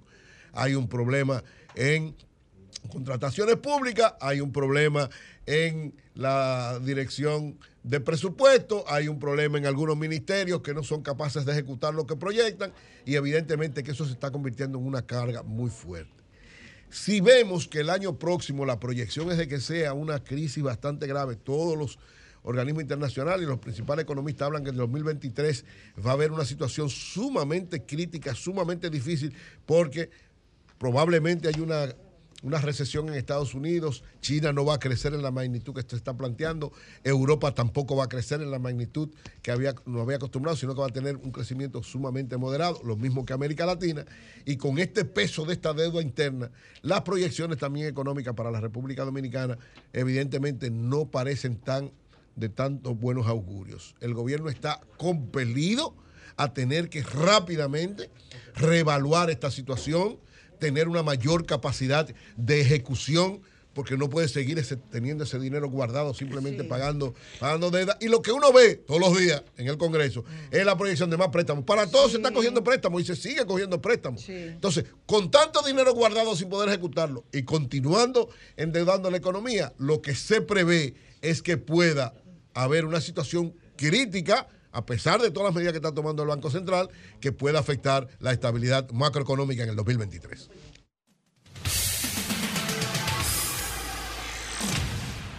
El sol de la mañana, el sol de la mañana. El Sol de la Mañana presenta Balcón al Mundo. Balcón al Mundo con el periodista Pedro Sepsek. Buenos días, don Pedro. ¿Cómo está usted? Ya Zelensky llegó, Zelensky, a Washington. ¿O está en camino, don Pedro? Bueno, hasta hace un rato estaba en, en camino, pero yo creo que a esta hora ya debe estar por aterrizar o aterrizó, eh, porque mm, tiene una agenda en la que eh, va a participar de un par de cosas históricas, como hablarle al Congreso de, de Estados Unidos, eh, pero también el plan es que vuelva lo más rápido, porque usted sabe, hay una serie de rumores ahí. Yo no le veo eh, mayor solidez, pero hay rumores de que iba a haber una gran ofensiva rusa aprovechando que él no está. Eh, sea como sea, la parte impresionante es que el Congreso de Estados Unidos, en este caso, en gran medida va a dejar de lado las broncas partidistas eh, para escuchar a un hombre que se ha transformado en un símbolo de la valentía en el mundo, un hombre que, como ustedes saben, eh, era más conocido como comediante y por disfrazarse y por payasear, y se ha transformado en una roca en la que se ha apoyado este pueblo ucraniano que resiste heroicamente a una de las grandes potencias militares del mundo. Así que vamos a ver qué es lo que ocurre. Eh, hay algunos congresistas que creen que hay que buscar un camino para negociar con Putin.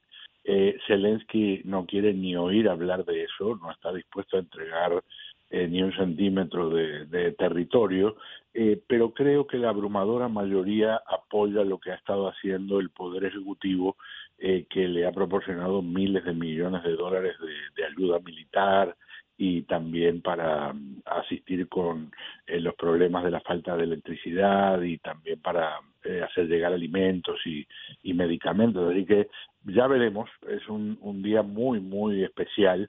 Eh, y hay gente que compara esto con una visita de Winston Churchill eh, cuando Estados Unidos no quería saber nada de participar en la, en la guerra. La situación es diferente ahora porque sí eh, se está eh, participando, aunque indirectamente. Eh, por el momento, eh, lo de hoy es más simbólico que, que otra cosa, pero es un símbolo que puede acarrear que aumente el nivel eh, y la sofisticación de la ayuda militar que se le da a Ucrania. Bueno, pues muchas gracias, don Pedro. ¿Alguna otra novedad? Bueno, eh, yo diría, eh, se le está poniendo muy fea la situación al expresidente Donald Trump. Está siendo bombardeado por distintos ángulos.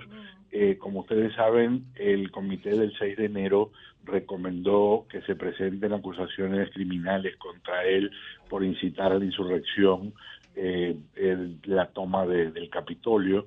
Eh, por otro lado, en Georgia está avanzando un proceso eh, judicial en el que eh, pronto él puede verse en el medio de, de- transformarse ya en el objetivo directo, porque lo que se está viviendo aquí eh, tiene que ver mucho con eh, aquella famosa llamada telefónica pidiendo que encontraran once mil y tantos votos para que él pudiera ganar la, la elección.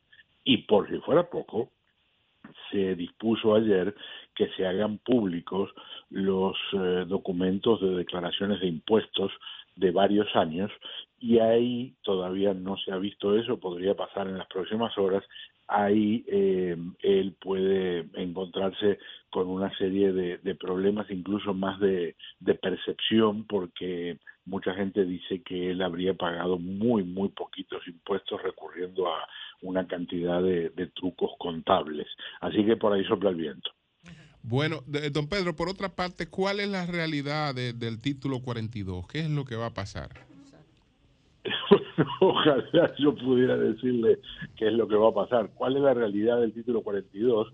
El gobierno estadounidense quiere quitarlo, eso lo puso el anterior gobierno. Eh, el título 42 en la práctica lo que obliga es a que quien pida asilo tenga que esperar la respuesta fuera de Estados Unidos.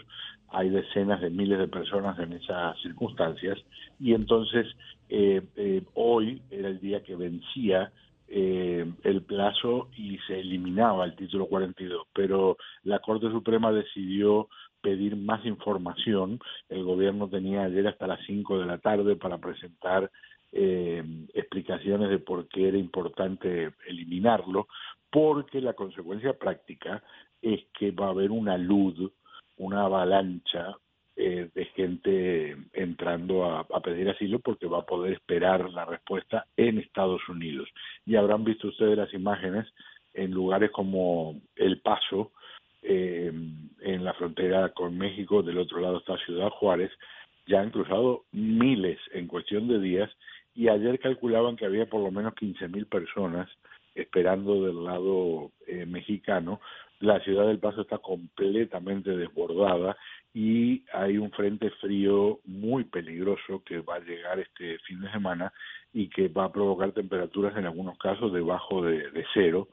Eh, entonces eh, se multiplica lo que representa el impacto que puede tener esto. Por un lado, en un país de 330 millones de habitantes, aunque fuera un millón el número de los que tratara de entrar, eh, eso no es ni no llega ni a un tercio de, de 1%. Al mismo tiempo, eh, una avalancha de 20, 30, 40 mil personas en una, en una ciudad que tiene 200, 300 mil habitantes como El Paso, eh, ni que hablar de lo que puede generar en términos de, de complicaciones. Pues muchas gracias, don Pedro, muchas gracias. Un gran abrazo, si no nos hablamos, muchas felicidades. Gracias, gracias. El Sol de la Mañana presentó Balcón al Mundo. Balcón al Mundo con el periodista Pedro Sepsek.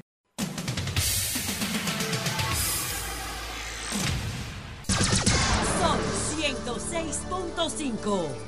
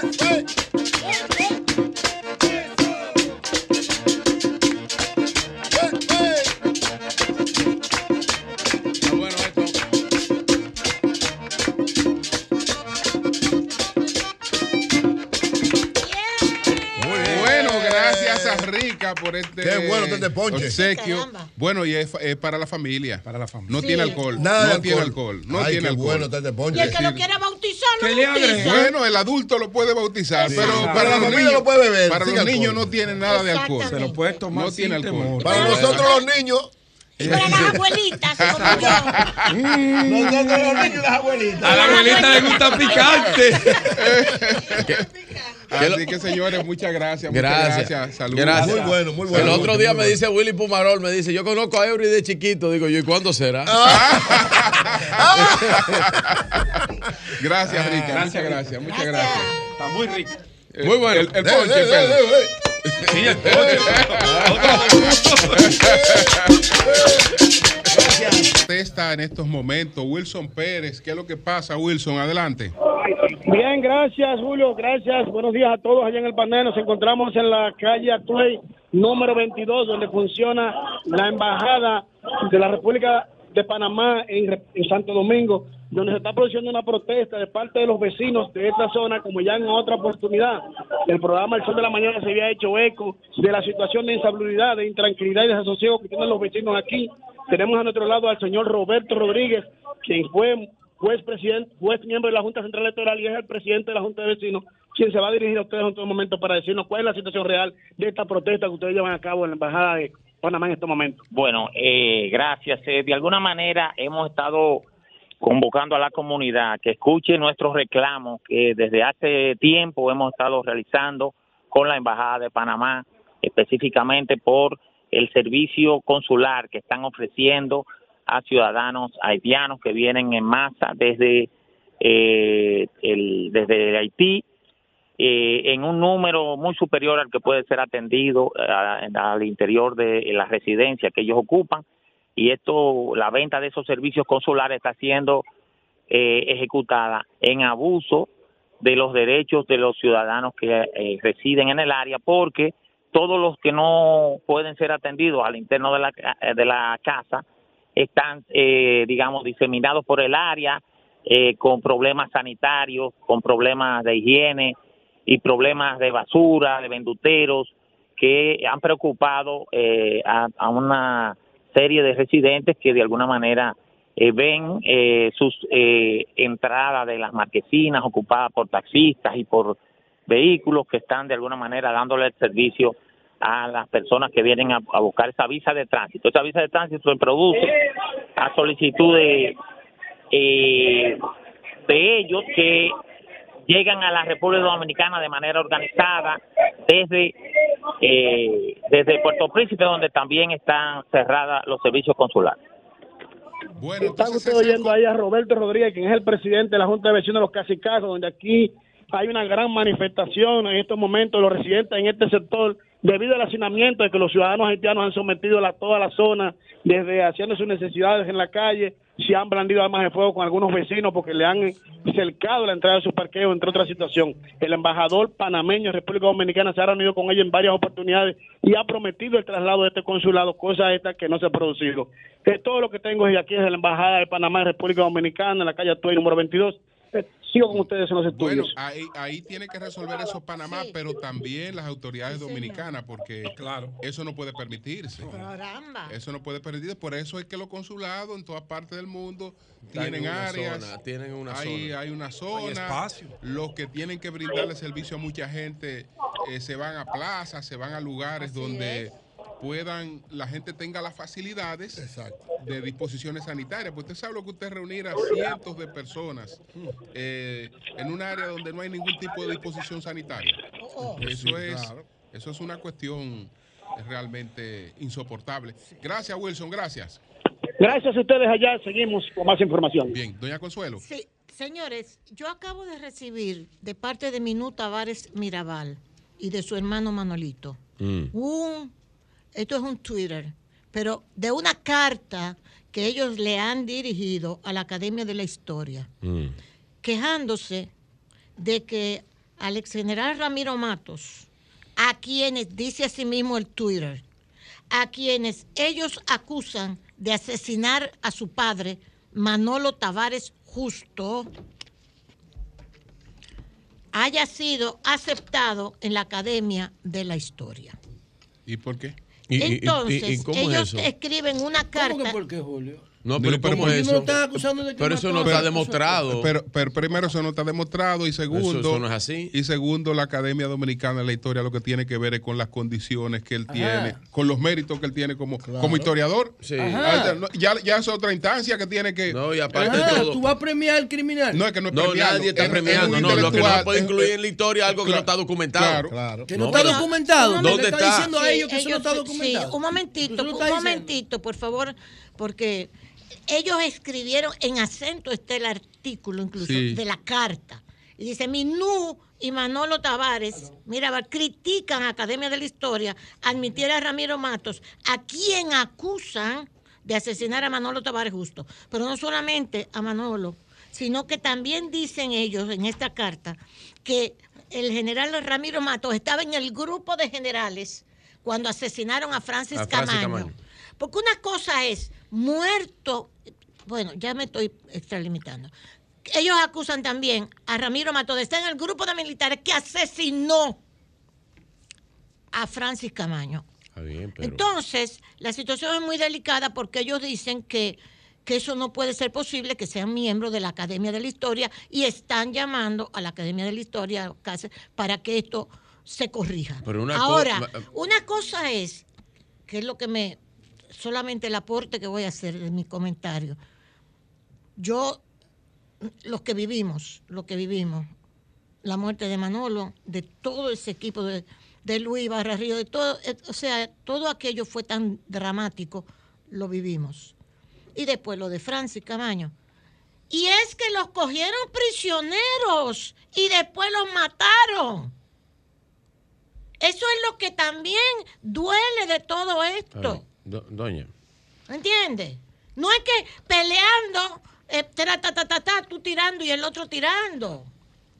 Es que fueron hechos prisioneros, tanto Manolo como ese grupo de como Polo Rodríguez, que fue el gran el gran cerebro para el alzamiento de Manolo, que tú lo explicaste esta mañana, Julio, y fue así mismo, el 14 de junio, digo, no quería, Manolo no quería, entendía que no había condiciones para irse a la loma, como decíamos nosotros en esa época. Y Polo Rodríguez, Hipólito Rodríguez, un ser humano excepcional, ¿eh? pero había ido a China, fue el que vino con la posición de irse a las montañas. Que ya se me anuló aquel discurso, las montañas de Quiqueya, sabrán. Cuando ni siquiera habían participado en las elecciones con Juan Bosch, para, no habían votado, no llamaron a- al, boicot de las elecciones. Hoy que, ayer que se celebró la cuestión y tú lo explicaste. Entonces, pero lo, lo que duele es que fue una disposición de asesinar a Manolo para que no se reprodujera lo que sucedió en Cuba. El líder guerrillero de Cuba, ¿entiendes? No querían. Y entonces los norteamericanos decidieron con los dominicanos, ellos lo pueden contar si yo estoy diciendo algo que no es, que había que salir de Manolo y de todo ese grupo. ¿Tú sabes dónde estaban esos muchachos escondidos cuando el golpe de Estado de Juan Bosch?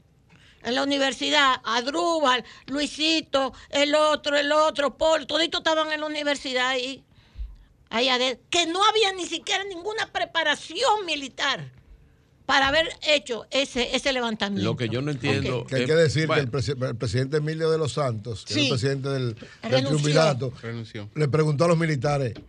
¿Cuántos, mili- por eso, sí, por- ¿cuántos militares eso. han muerto? Ninguno. Y renunció ahí mismo porque se Claro, dio cuenta o sea, que eso fueron es como el fusilados. intercambio de Lo disparos. Eso es lo mismo que el intercambio de disparos. No, no, pero espérate, No, no, este lo es pongas así. Esto Este es es peor. cosa. Esto es peor porque esto, esto no son maleantes. Lo que yo no entiendo Lo es la preso, lo es pusieron que- a es que- es- es que la academia, lo que yo no entiendo, lo que yo no entiendo es la relación. Una cosa es que lo acepten en la Academia de la Historia y la otra cosa es una acusación por... por Pero es que, pero si fue, si- lo que se dice es que fueron asesinatos. Eh, pero lo que se dice, doña Consuelo. Lo que se dice, eso- la- nada, de eso está, esa docu- nada de eso está documentado. No, pero hay que escucharla, Es que mi no. Bueno, Emilio de los escucha- Santos- hay que escucha- escucharla. escu- Oigan qué pasa. escucharla, pero la- la- la historia es No, no, no, documentación. No, No, lo que pasa es que las fuerzas que al final terminaron ganando la guerra Sí. se ocuparon de que nada de eso se investigara. Entonces, yo he dicho varias veces aquí mismo en esta plataforma que aunque sea para una reparación moral y un acomodamiento Caramba. de la historia, tiene que hacerse Eso eso. es otra cosa. Eso, perdón, esos, esos, esos casos no se pueden dejar abiertos. La operación limpieza. Bien. Es verdad. Pero Oye, tú, tú, tú tenías una operación limpieza y nadie ha hecho una investigación de esa vaina. Pero voy a pedir un permisito. Tú tienes que averiguar eso y acomodar la historia, aunque sea para reparaciones morales, Perfecto, perfecto. no de perseguir a nadie ya. Perfecto. Pero mire esta contradicción. Pero le- Yo le- no tengo prueba de que ese señor haya matado a nadie. Pero los familiares de Sí. una víctima están Y diciendo estuvo- él no puede ser estuvo- reconocido por y, la y- sociedad. y estuvo, y estuvo haciendo vida pública y estuvo en, su, en, en su plenitud intelectual y una serie de cosas y después que el tipo está muerto, enterrado y vaina. Ah, que él se eh, murió. Pero claro. Ay, yo no sabía eso. Entonces, la... Virgilio, adelante. Pero pues que la reparación es moral, porque no se ¿Eh? trata de perseguir a nadie. Hablando- Es una, dice doña Consuelo que no, se ha muerto. Hablando. No se ha muerto. Está vivo. Ramiro Mato está Pídeme vivo, Julio. está. Julio está vivo, Ramiro Mato. Pídeme excusa que el que está mal eres No, tú. Ramiro Mato está vivo. Hablando Ahora que no es se entiende. Es un intelectual, un historiador. ¿Y cuándo fue que se murió? No, Ramiro Mato No, está Ramiro vivo. Mato está vivo. Llámenlo y vamos a hablar con él. Hablando que no se entiende. Gracias a los que nos escuchan a través de este Sol de la Mañana, de Sol 106.5, RCC Media en la Catedral de la Opinión en la República Dominicana. ¿Tú quieres saber quién es Y voy a Operación seguir hablando porque Pérez así no Pérez, se puede. Operación Bueno, Limpieza. adelante, murió, señores. Vamos, murió vamos. tranquilito. Ok, vamos a Ni escuchar siquiera a juicio moral le van a hacer Está a Pérez. Pérez. Bueno, está bien. no, Dígame.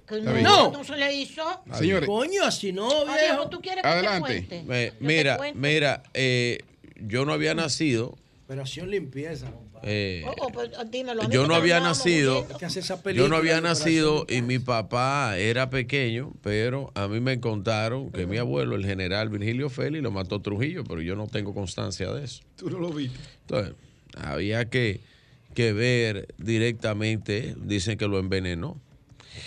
Eh, pero hay que ver directamente las implicaciones. Eso para nosotros en la familia es un asunto histórico, pero de ahí, de una cosa a la otra, no sé qué tiene que ver. Una cosa es demostrar eso y la otra es que el señor, a mí no mato, el cual no conozco, sí. eh, sea un historiador y Sí. sea reconocido por su dote Es un histórico. historiador. Yo Es- no, no, no, no, por eso no, una cosa no determina fue- la otra. Fue, fue presidente de la DNCD. Está ¿no? bien, No, pero no. una cosa no determina la otra. general. Matos de la Cruz. Sí, Matos de la un gran oficial. El Una cosa no determina la otra. Bien. Un gran, un gran militar Muy que lo obligaron a renunciar después. Bien, eh, miren, eh, hermanos, eh, esto yo quiero darle seguimiento y le estoy dando seguimiento a algo que para mí es muy importante, que tiene que ver con el sector de invivienda. Y yo conversé Mucha aquí- salud para Ramiro Matos. Mucha Ah, salud. Mucha salud. Que Usted lo, mató, usted lo mató, sí, usted lo sí, mató. Mucha salud para Ramiro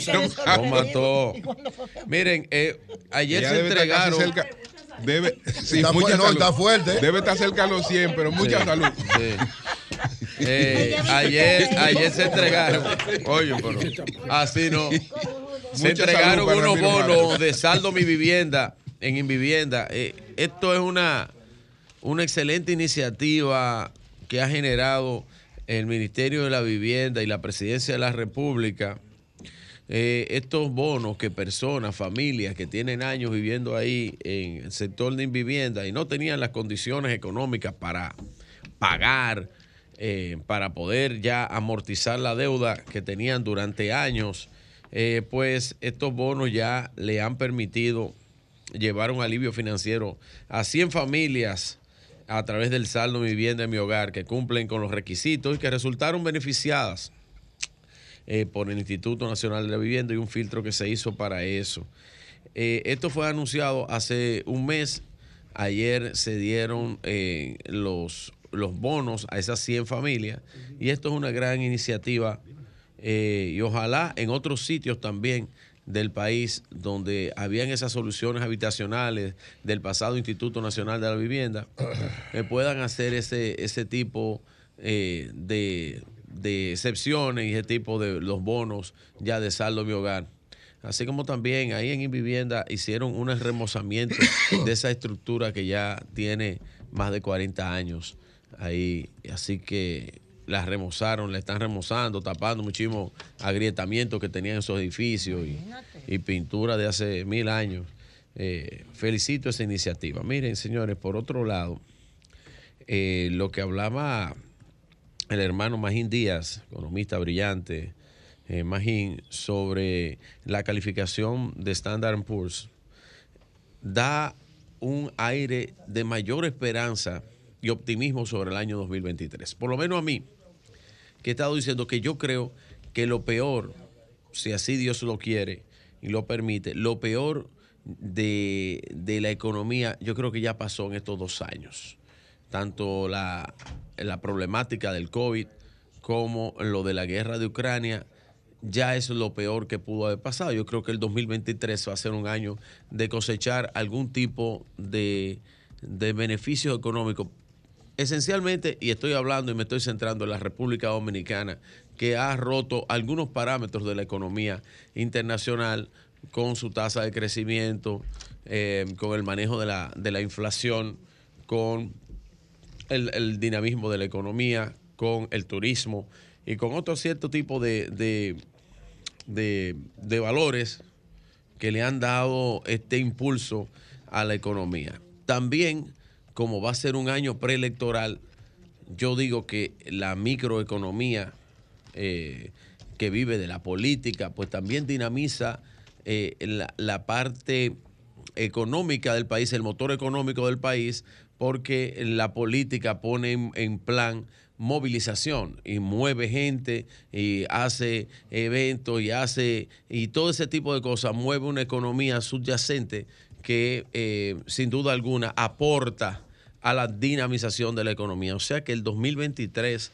creo que va a ser un año eh, bastante bueno. Y esto de Standard Poor's también le da un empuje interesante a esto que ha, que ha logrado el gobierno, muchas partes dándole seguimiento a la política económica que ya venía durante años de la República Dominicana de estabilización y de crecimiento, pero que con la crisis se vieron mermados algunos intenciones y ahora pues se está viendo los resultados del manejo de la política del gobierno de la República Dominicana.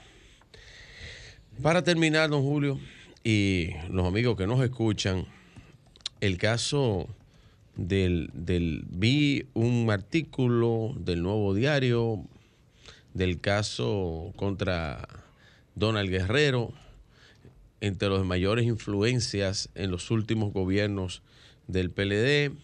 Aquí cita algunas de las cosas, esboza en un pequeño eh, párrafo el expediente eh, de, de corrupción que todo el mundo espera y que se... Todo el mundo algo- no, tú lo estás esperando hace rato, Virgilio. Bueno, Ya te- a ti te lo mandaron. bueno, Ya desde la Procuraduría ya te lo mandaron hace rato. no sé de qué expediente usted me habla. De Mire, ese mismo. Eh, pero la verdad es que esto por eh, las características especiales que tiene, y a mí me llama mucho la atención porque eh, haber gente involucrada eh, que para mí no tenía ningún tipo de necesidades, eh, eran gente, son gente empresarios que a mí me merecen mucho respeto. Sí, simplemente quiero ver los alcances de lo que pasó en ese momento en la República eh, Dominicana. ¿Por qué tú lo miras, De Pedro? algunas cosas. No, yo miro a Pedro porque Pedro se sorprende por algo. No sé por qué, porque Sí, Pedro conoce de lo que yo estoy hablando también. ¿De qué que tú estás hablando? No, estamos hablando del caso que están esperando, que le llama a mucha gente eh, la atención el caso que cita al ex eh, ministro de Hacienda de la República Dominicana, eh, el señor Donald Pero Guerrero. dejen esa gente tranquila, que No. pasen una vida tranquila. No, pero están tranquilos. Usted Nadie no- está diciendo usted que no no. cuenta que, que si Donald va preso, que si el otro no va. Si tiene un expediente, bueno, cuando quedado- llegue, Oye, él tiene el expediente. Virgilio trajo el expediente aquí. Él lo trajo, pero que hay mucha... Tú hay trajiste el mucha- expediente Así de. Donald Guerrero desde que te lo mandaron de la. Procuraduría. Porque me llama- Antes de que ellos- me llama el trabajo Antes de que la gente de Donald conociera Pero el de- expediente, hay ya tú lo información tenías. oficial ya al respecto con eso. Mire, la información oficial no existe. Yo me estoy basando en este resumen De lo que se dice, que dice este artículo del eh, nuevo eh, diario sobre el tema de Donald Guerrero y lo reduce a algunas cosas. Dice que eh, no solo se reduce la tanda de cargos asentados en el escandaloso expediente que sitúa a la cabeza de, un red, de una red que defalcó el Estado con más de 17 mil millones de pesos, sino que ¿Y su gravedad se amplía artículo? ante la sospecha de que este hombre podía tener otros nexos ¿De que hasta ahora es- no han de quién es salido a flote. voy a decir, ese artículo... ¿Pero de quién es? eh, De la vamos a Procuraduría ver. General de la República. No, no, no. ¿A no, quién no. se lo mandó la Procuraduría? Procuraduría lo mandó a- Yo lo voy a mandar, se lo voy a se cooperar a ustedes, se ¿de lo voy a enviar. Eso es Eh, los- es del nuevo diario, se lo voy a enviar ahí a ustedes. mediáticos.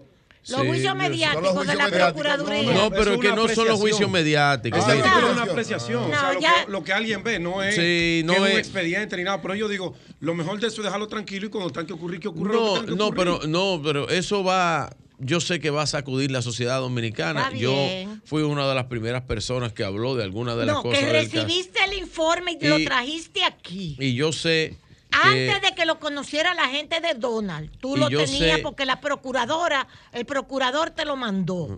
Desde la procuraduría. Y yo porque sé- tienen, no tiene- espérate. no sé, la do- Oye la lo que doña me dijeron. Pitoniza. No, investigador. No, doña, La doña investigador. Pitoniza, ¿Quién es investigador? Eh, la doña Pitoniza. Y fíjese que la, él, él está haciendo referencia a un artículo que Y él un leyó, artículo- No es que, es lo, que es lo que él piensa. No, no, lo que yo pienso Se no- parece mucho a lo que él piensa. usted- Yo he dicho lo que yo pienso con referente al caso, pero ese va a ser el caso de la serie Está más bien. esperada Sí, en la hombre. República Dominicana en los principios de enero del Los narcos, 2023. los narcos, los narcos que están presos, no, eso no. Vamos a recibir alguna Lo que llamada. Los narcos presos, eso no. No, pero mira, Julio. Los narcos presos, eso Donald no. Guerrero y los que están ahí involucrados, lo- lo- usted dijo que los narcos están qué? Presos. Ah, bueno. Pero cogido en que Estados. Unidos, a ver, Bueno, cantando en Estados Pero Unidos, eso es lo que no pasa. aquí.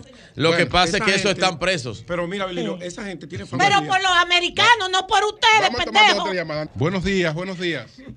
Sí, buen día, Buenos Martín días, buenos Pozo. ¿Cómo anda la vida? ¿Quién habla? Jorge Beltré de este lado. Adelante, Jorge. Bueno.